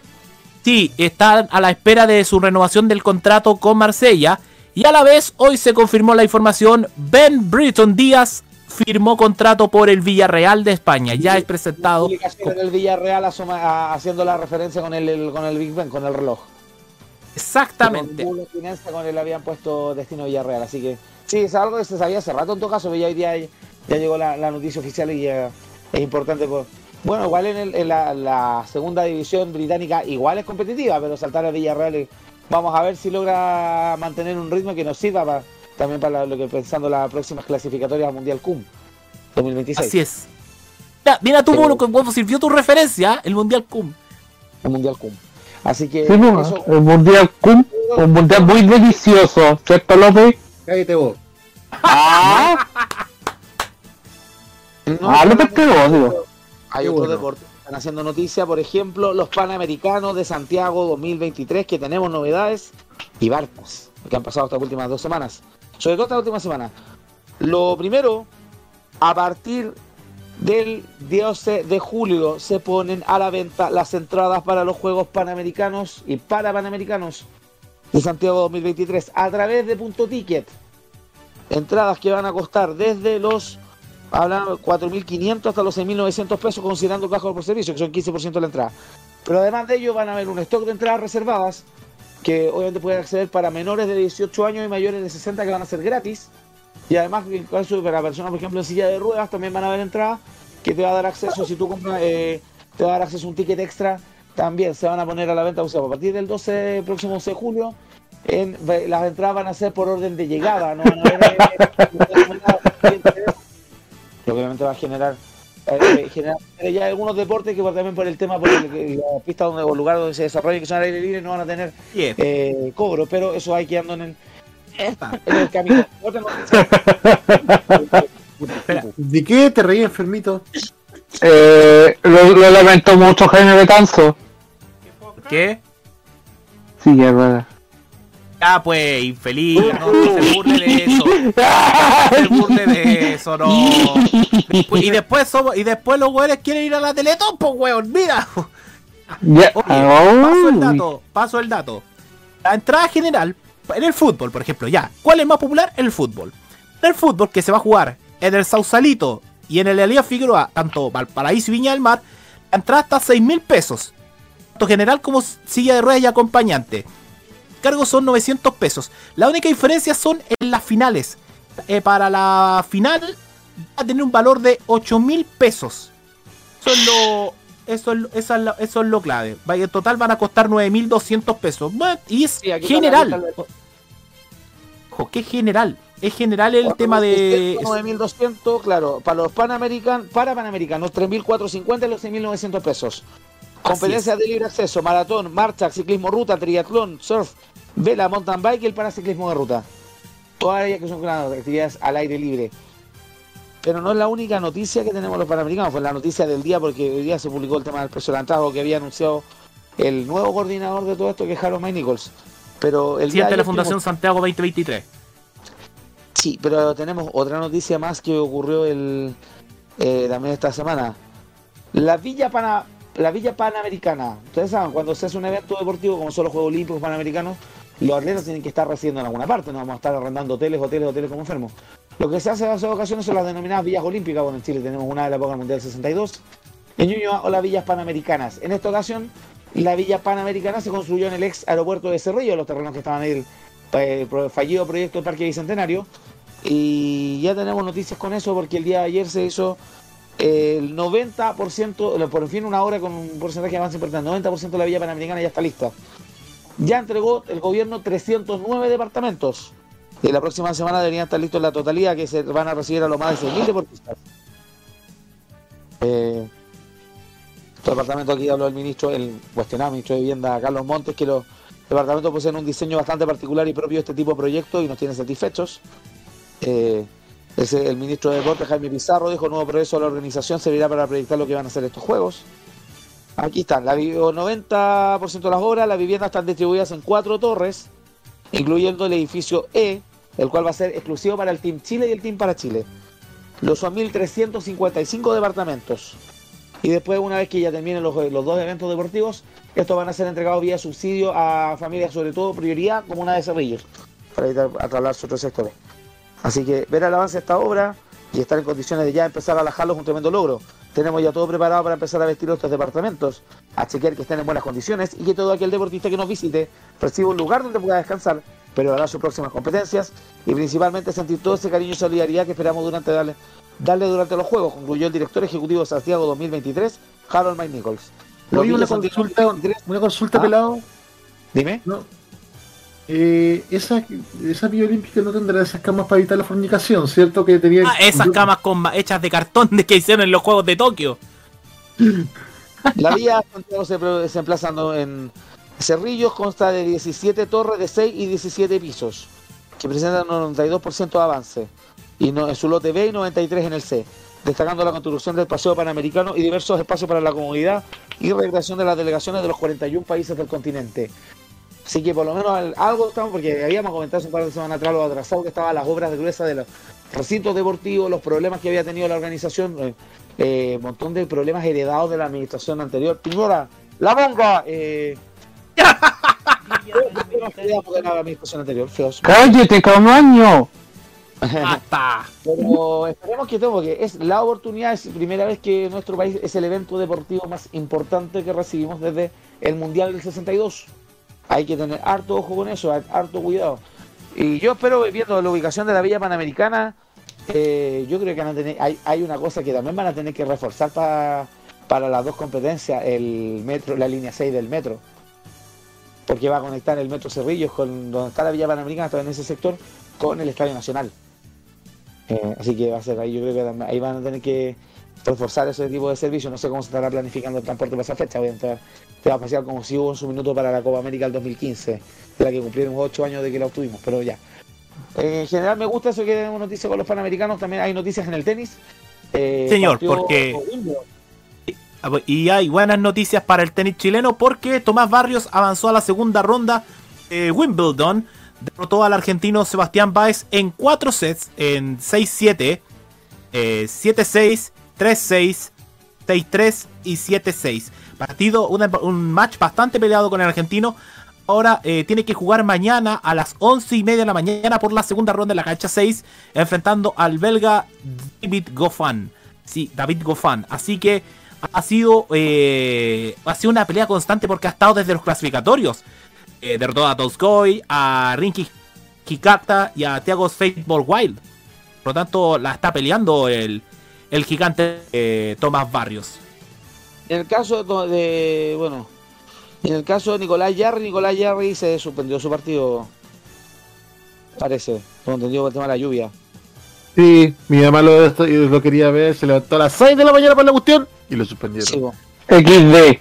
Juega ma- ya, pero juega mañana. Juega mañana a las 10.20 de la mañana en la cancha 5 de Wimbledon. Y se va a enfrentar al italiano Marco Secchinato. Ya, pero López. ¿Y, y ese italiano está rico? Perdóname, Tupu, yo practico la monogamia, así que. Ah, culiao. Mientras tanto, y mientras tanto, Gago sigue dando pena. Cristian Garín perdió en la ronda 32 del Challenger de Milán contra el italiano Luciano Darderi 6-3-7-5 a favor de, el- del tenista italiano. Yo creo que podría haber ido a jugar Nicolás en vez de Garín, por último le habría sido a conocer. No, porque Nico- es que Nicolás no va si es que no le ponen un cacho. ¡Ya! Estúpido tarado. ¿Me disculpas? No. Ah, Vamos a llevar al tubo a jugar pádel. Ojalá que no se excite con la raqueta. Ya. Eh, No, la pala, po. No, es que espérate. Allá no, Es no es la raqueta, es la pala. Literalmente va a conocer la pala. Literalmente va a conocer la pala, claro. ah, ah. ¿Por qué? Puta, son laburosos los Si te, hueones si te chutan la estoy diciendo la verdad, se- hasta a la, a la raqueta se le llama pala, po. Y cuesta como 25 lucas la cuestión. Ay, vos crees que yo soy hueón, que no cacho sus textos. Guatón grasiento. Haga- ¿Y por qué, y por qué no, eh, López, ¿y por qué no me agarré la para que tengo acá colgando? Ya, suficiente. Estúpido, tarado. Avancemos. Porque Eh, tenemos noticias en el chat. La chispeza Va- avanza. vamos entonces Vamos, Y tú no, Camaño, cállate. Oye, una pelea yo tuvimos en Twitter el fin de semana lo del evento de Red Bull en Chile, eh, no sé si lo comentamos. No, y, y ¿Qué pasó ahora, la puta madre? No, porque el- se viene un evento de Red Bull de Fórmula 1 en Chile, el Showrun, 12 de noviembre del 2023. Eh, aquí está, esto. Showroom. Bueno, el, el, el- claro, Showrun, que se hizo, eh, se había hecho el primero en el 2012. Es- aquí están los auspiciadores, pero quiero ver la ubicación donde va a ser el Oracle O sea, o sea, viene, 2015. eh, viene, o sea, viene, viene el equipo. El Claro, equipo de el Red. Bull, viene, viene Sí, el para vehículo. mostrar el para mostrar el auto, claro, va a, ser, va a contar con múltiples espacios para que todos los espectadores puedan ver pasar uno de los autos de la escudería Oracle. Va a ser en Apoquindo, pero no se sabe exactamente dónde. eh, para donde van a poder mostrar este auto. Bueno, se acuerdan que el 2012 se hizo en Providencia, en Plaza Italia, otro evento tuerca, hubo una pelea ahí el fin de semana en Twitter porque para qué hacen estos eventos si no le gustan a nadie. Eh, viva las ciclovías. Yo siempre he pensado que eh, en general el deporte tuerca hay que darle su espacio en Chile lamentablemente no hay espacio. Y claro, tenemos estos problemas con, con el tema con los uso de los espacios, lo que pasó con la Fórmula E en su minuto en Plaza Italia, después en Parque O'Higgins, pero es una buena oportunidad para ver a nuestro estilo, porque lamentablemente lo más cerca que vamos a tener un 4 Fórmula 1 en Brasil. Y la Fórmula E ya definitivamente salimos del circuito, a pesar de que les encantaba Santiago. Es que yo le habían comentado que el primer circuito que se hizo en Plaza Italia quedaron pero locos los pilotos, porque además uno veía las imágenes cómo saltaban como cama campo los hoyos de Santa María, pero bueno, vamos, no creo que veamos una carrera en un largo rato hasta que. Y Nico Metrazo ya se prepara para terminar No, con el vehículo no, de Red es que, es que ¿sabes lo que pasa? Es que somos demasiado guasos por lo de la Fórmula E. No, es que es que no creo que más que eso porque no tenemos una un pista de circuito notable porque a ver, ¿qué es lo que tenemos para habitualmente para carreras de autos? Tenemos las bizcachas con cuevas. Y la Vizcacha el problema que los vecinos, porque dice la Vizcacha estaba cuando no había nada, después se llenó de casas. Pero alguien comentó en Codegua está pasando lo mismo. No había nadie, se llenó de casas, los vecinos reclaman por el ruido. Cuando se intentó hacer acá en Santiago, la Fórmula E, primero un problema que hubo en el parque forestal, porque los vecinos reclamaron por el tema del ruido, eh, que implicó instalar graderías y estructuras varias semanas antes, dos semanas antes, que implicó un problema de circulación en la Plaza Italia, el día mismo la carrera estuvo cerrado el sector. Eh, le echaron la culpa a los daños a la escultura de Rebeca Mate en el forestal, los daños no fueron de la Fórmula E, sino que fue una grúa de la Municipalidad de Santiago desmontando parte de la estructura publicitaria, pasó a llevar la, la escultura y la rompió, habían seguros comprometidos y todo. Eh, después se hizo el Parque O'Higgins, reclamaron lo mismo los vecinos de Parque O'Higgins, bueno, Parque O'Higgins ahora ya tampoco se puede hacer en la palusa, porque reclaman los vecinos y en Santiago... ¡Ay, Santiaguinos llorones! no, que además Santiago No. Centro son unos concejalas de mierda, que las huevonas lo único que les interesa es que no les toque su, su metro cuadrado, no importa un comino dejar a los No. vecinos sin micro en todo el sector. Eh, Lo mismo digo, puta que son, puta que son llorones los culios. A- Acá se hace una cállate camaño, no, si se acaba de hacer algo la Fórmula E, puta estaríamos felices. Está ¿ah? comentándome con el Y- deporte tuerca. Vámonos con el, eh, algo más chico, vámonos con el chat que... para cerrando. con el el- chat. Vamos con el chat porque hay información hablando de tuercas, po, porque está Nico Metrazo que ya no envió su reporte de Fórmula 1. ¿Qué onda le hizo la de Moro un rodamiento? Perdón. Vos.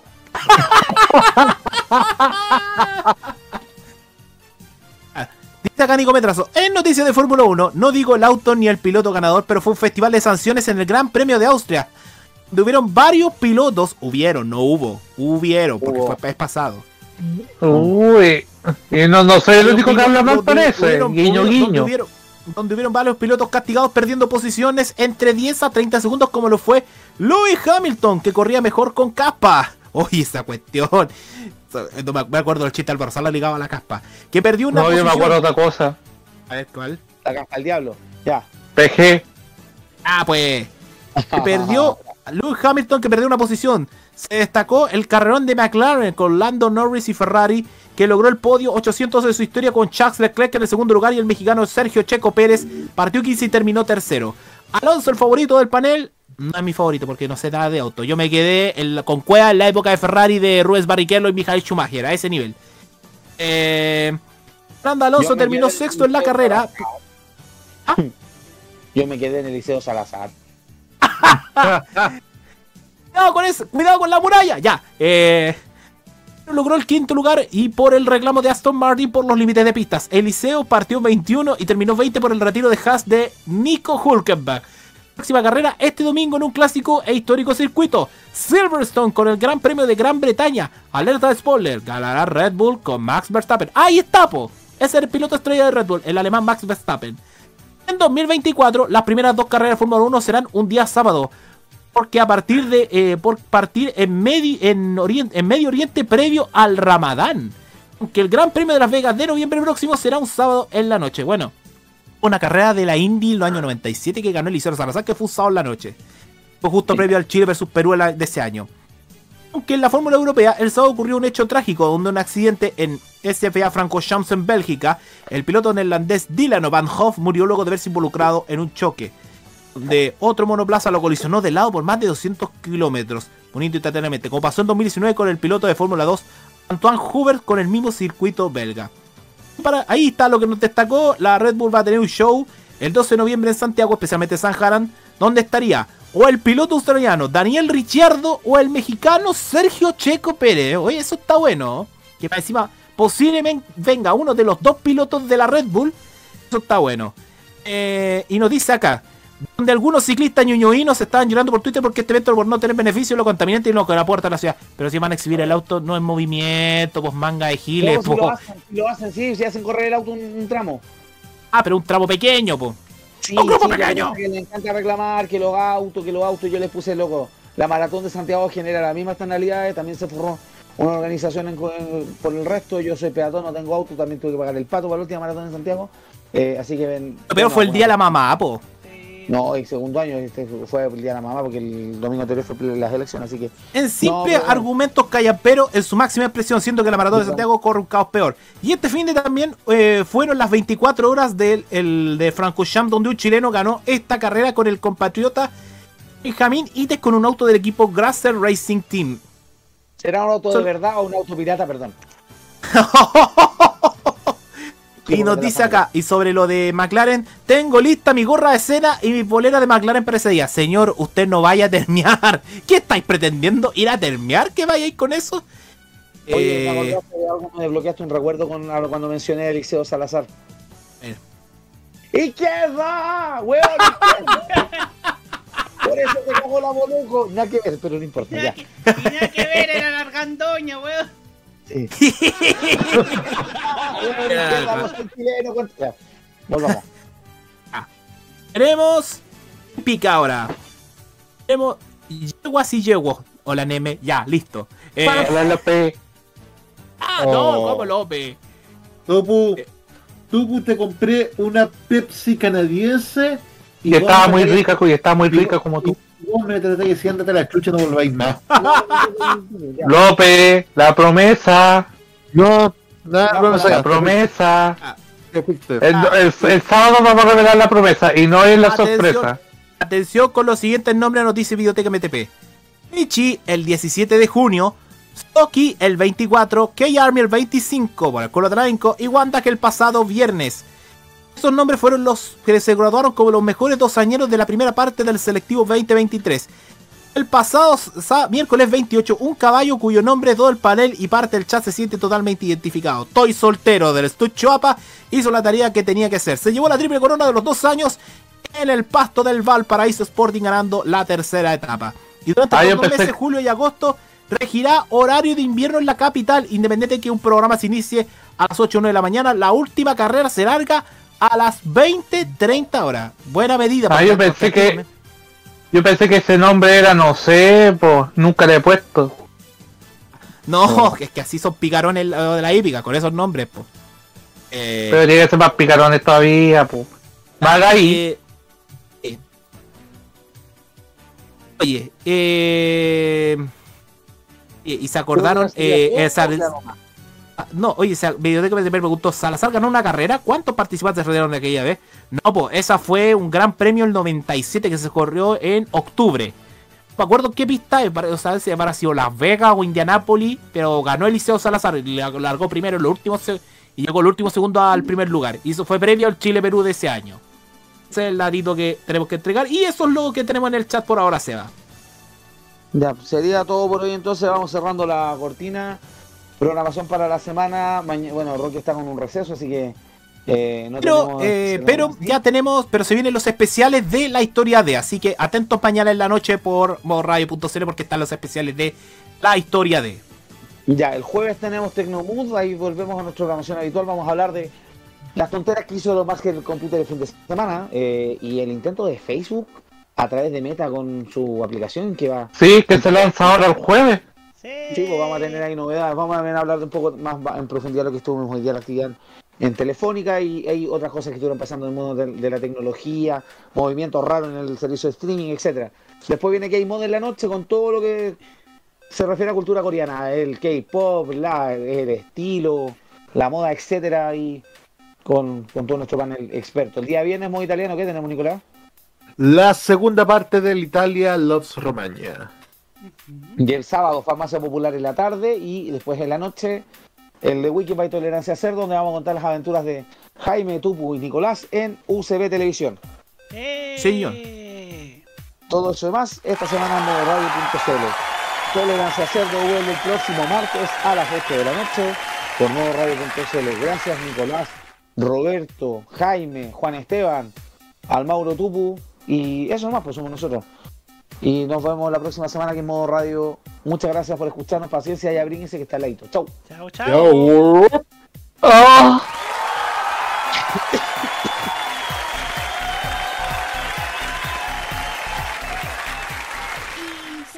acabó el tiempo, pero este panel vuelve de forma recargada este sábado a las 21.15 en una nueva edición de The Weekend. Sigan en la grata compañía de modoradio.cl.